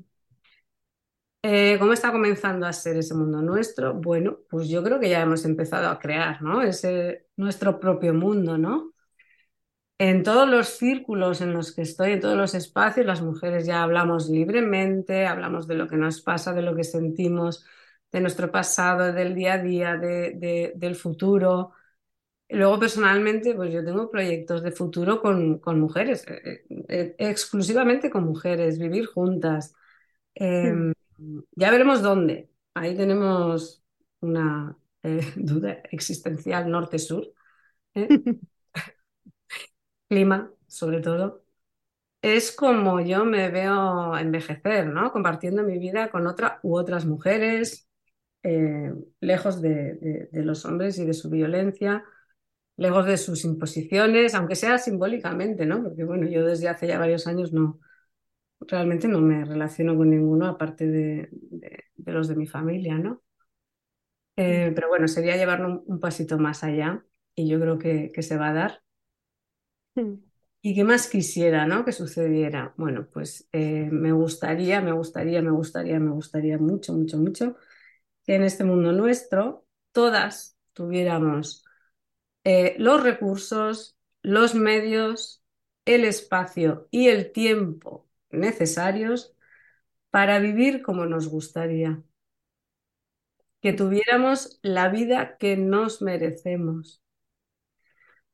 Me gustaría que todas tuviéramos buena salud, cosa que si se cumpliera el punto uno, ya tendríamos una muy buena salud, ¿no? Y bueno, me gustaría que nos conociéramos, me gustaría poder hacer un viaje de meses, ¿eh? Eh, como en las antiguas, y recorrer Latinoamérica y abrazarnos. Bueno, o al revés, pero que claro, es que allí sois muchas más. Claro. Y eso es lo que me, eso es lo que me gustaría. Mm. Cris, muchísimas gracias. Sí, me encanta esto, que mm, también es como, es algo que aprendimos juntas en, en Hiladas, ¿no? El, esta idea de, de la utopía como una cosa inalcanzable que nunca puede ser casi que materializable, ¿no? Y, no, la diferencia de, no, ya está sucediendo. Si ya, si ya ha podido suceder una vez, ya no es utopía, que nos dice mucho un maestro, ¿no? Lo estamos haciendo. Y esto que dices tú ahora de mm, está sucediendo, no, no es lo mismo, porque creo que también eh, y, tal vez esto sí es muy ideologizante, ¿no? El seguimos en el mismo lugar, seguimos en el mismo lugar, seguimos en el mismo lugar, y es como, no, no es el mismo. Hay muchísimas cosas aún que, mm, que seguir eh, trabajando o que eh, seguir resistiéndonos, eh, seguir em, luchando en el buen sentido de esa palabra, ¿no? Pero, pero hay cosas maravillosas que antes nuestras antepasadas no pudieron vivir y que ahora podemos vivir. Y es importante también eso verlo eh, con, todos, con todo su fulgor para, para saber que, que lo trabajado em, por nuestra libertad sí nos ha llevado a otros sitios, ¿no? Y eso alegra, y la alegría pues es totalmente subversiva y energetizante y hace que digamos, ah, no, sí, sí, sí hemos em, andado el camino hacia, hacia un mejor lugar. Entonces, todo aquello que podemos imaginar y que deseamos eh, juntas, eh, sin duda alguna, lo estamos creando, ¿no? Lo estamos construyendo y es muy, muy bello. Bueno, Cris, pues te toca el solo por hoy, solo por hoy. Que en realidad esta última parte del podcast fue tu solo por hoy, ¿no? Así como lo que quieres para las mujeres, pero bueno, al menos eso tal vez es a mediano o largo plazo. Pero por hoy, solo por hoy, ¿cuál sería? Queda con una mujer. Tener una cita conócela, habla con ella, pasea, toma un café. ya está, sin más. Me encanta. Me encanta. Trato hecho. Cris, muchísimas, muchísimas gracias. Este, este encuentro en realidad era muy deseado por nosotras y, se ha logrado. Y, la verdad es que para nosotras también significa un, un continuum, ¿no? Eh, lésbico, mujeril, amoroso, de, de seguir creando juntas y seguir compartiendo y enseñándonos. Hoy nos has enseñado caminos de libertad eh, y estamos muy, muy agradecidas, muy contentas. Y bueno, esta es solo la primera parte. No se vayan, amigas, todavía hay más. Absolutamente. Muchas gracias, eh, Cris, por aceptar esta invitación para estar en el podcast de las desobedientes. Ya estarás ahí en ese bosque maravilloso, escuchando tu propia voz y escuchando todo lo que nos compartiste y te agradecemos mucho, mucho, mucho. Y bueno, para todas las que a todas las que escucharon hasta acá, bueno, es un poquito otra oportunidad, ¿no?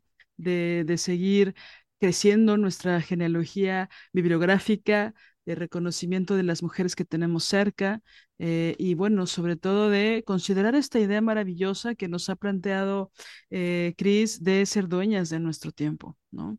Entonces, bueno, eso y muchas cosas más. Muchas gracias, Cris. Cuídate mucho. Eh, muchísimas gracias a vosotras, a las dos, por invitarme, por hacerlo todo tan fácil, em, por vuestra generosidad, por vuestra amabilidad, pues, por vuestra alegría. Ha sido un auténtico placer y, y nada, que os quiero también mucho. Nosotras te queremos a ti, Cris. Muchas gracias. Y pues que siga. Ah, que Que siga. siga, que siga. Que no pare, que no pare. Gracias, Nos, gracias. nos, nos vemos pronto. Muchas gracias a, a todas por, por escucharnos, por acompañarnos hasta aquí. Y bueno, pues continuamos. Chao. Chao. Chao, chao, chao. Si deseas apoyar este proyecto, puedes hacerlo en nuestra cuenta bancaria Scotiabank, número de tarjeta 4421-7700-8007-6632, a nombre de Marianela González Villa, o bien en nuestra cuenta PayPal desobedientesguerrilla.gmail.com. Cualquier aportación es bienvenida. Música original de Alina Maldonado, diseño original de Ori Jane.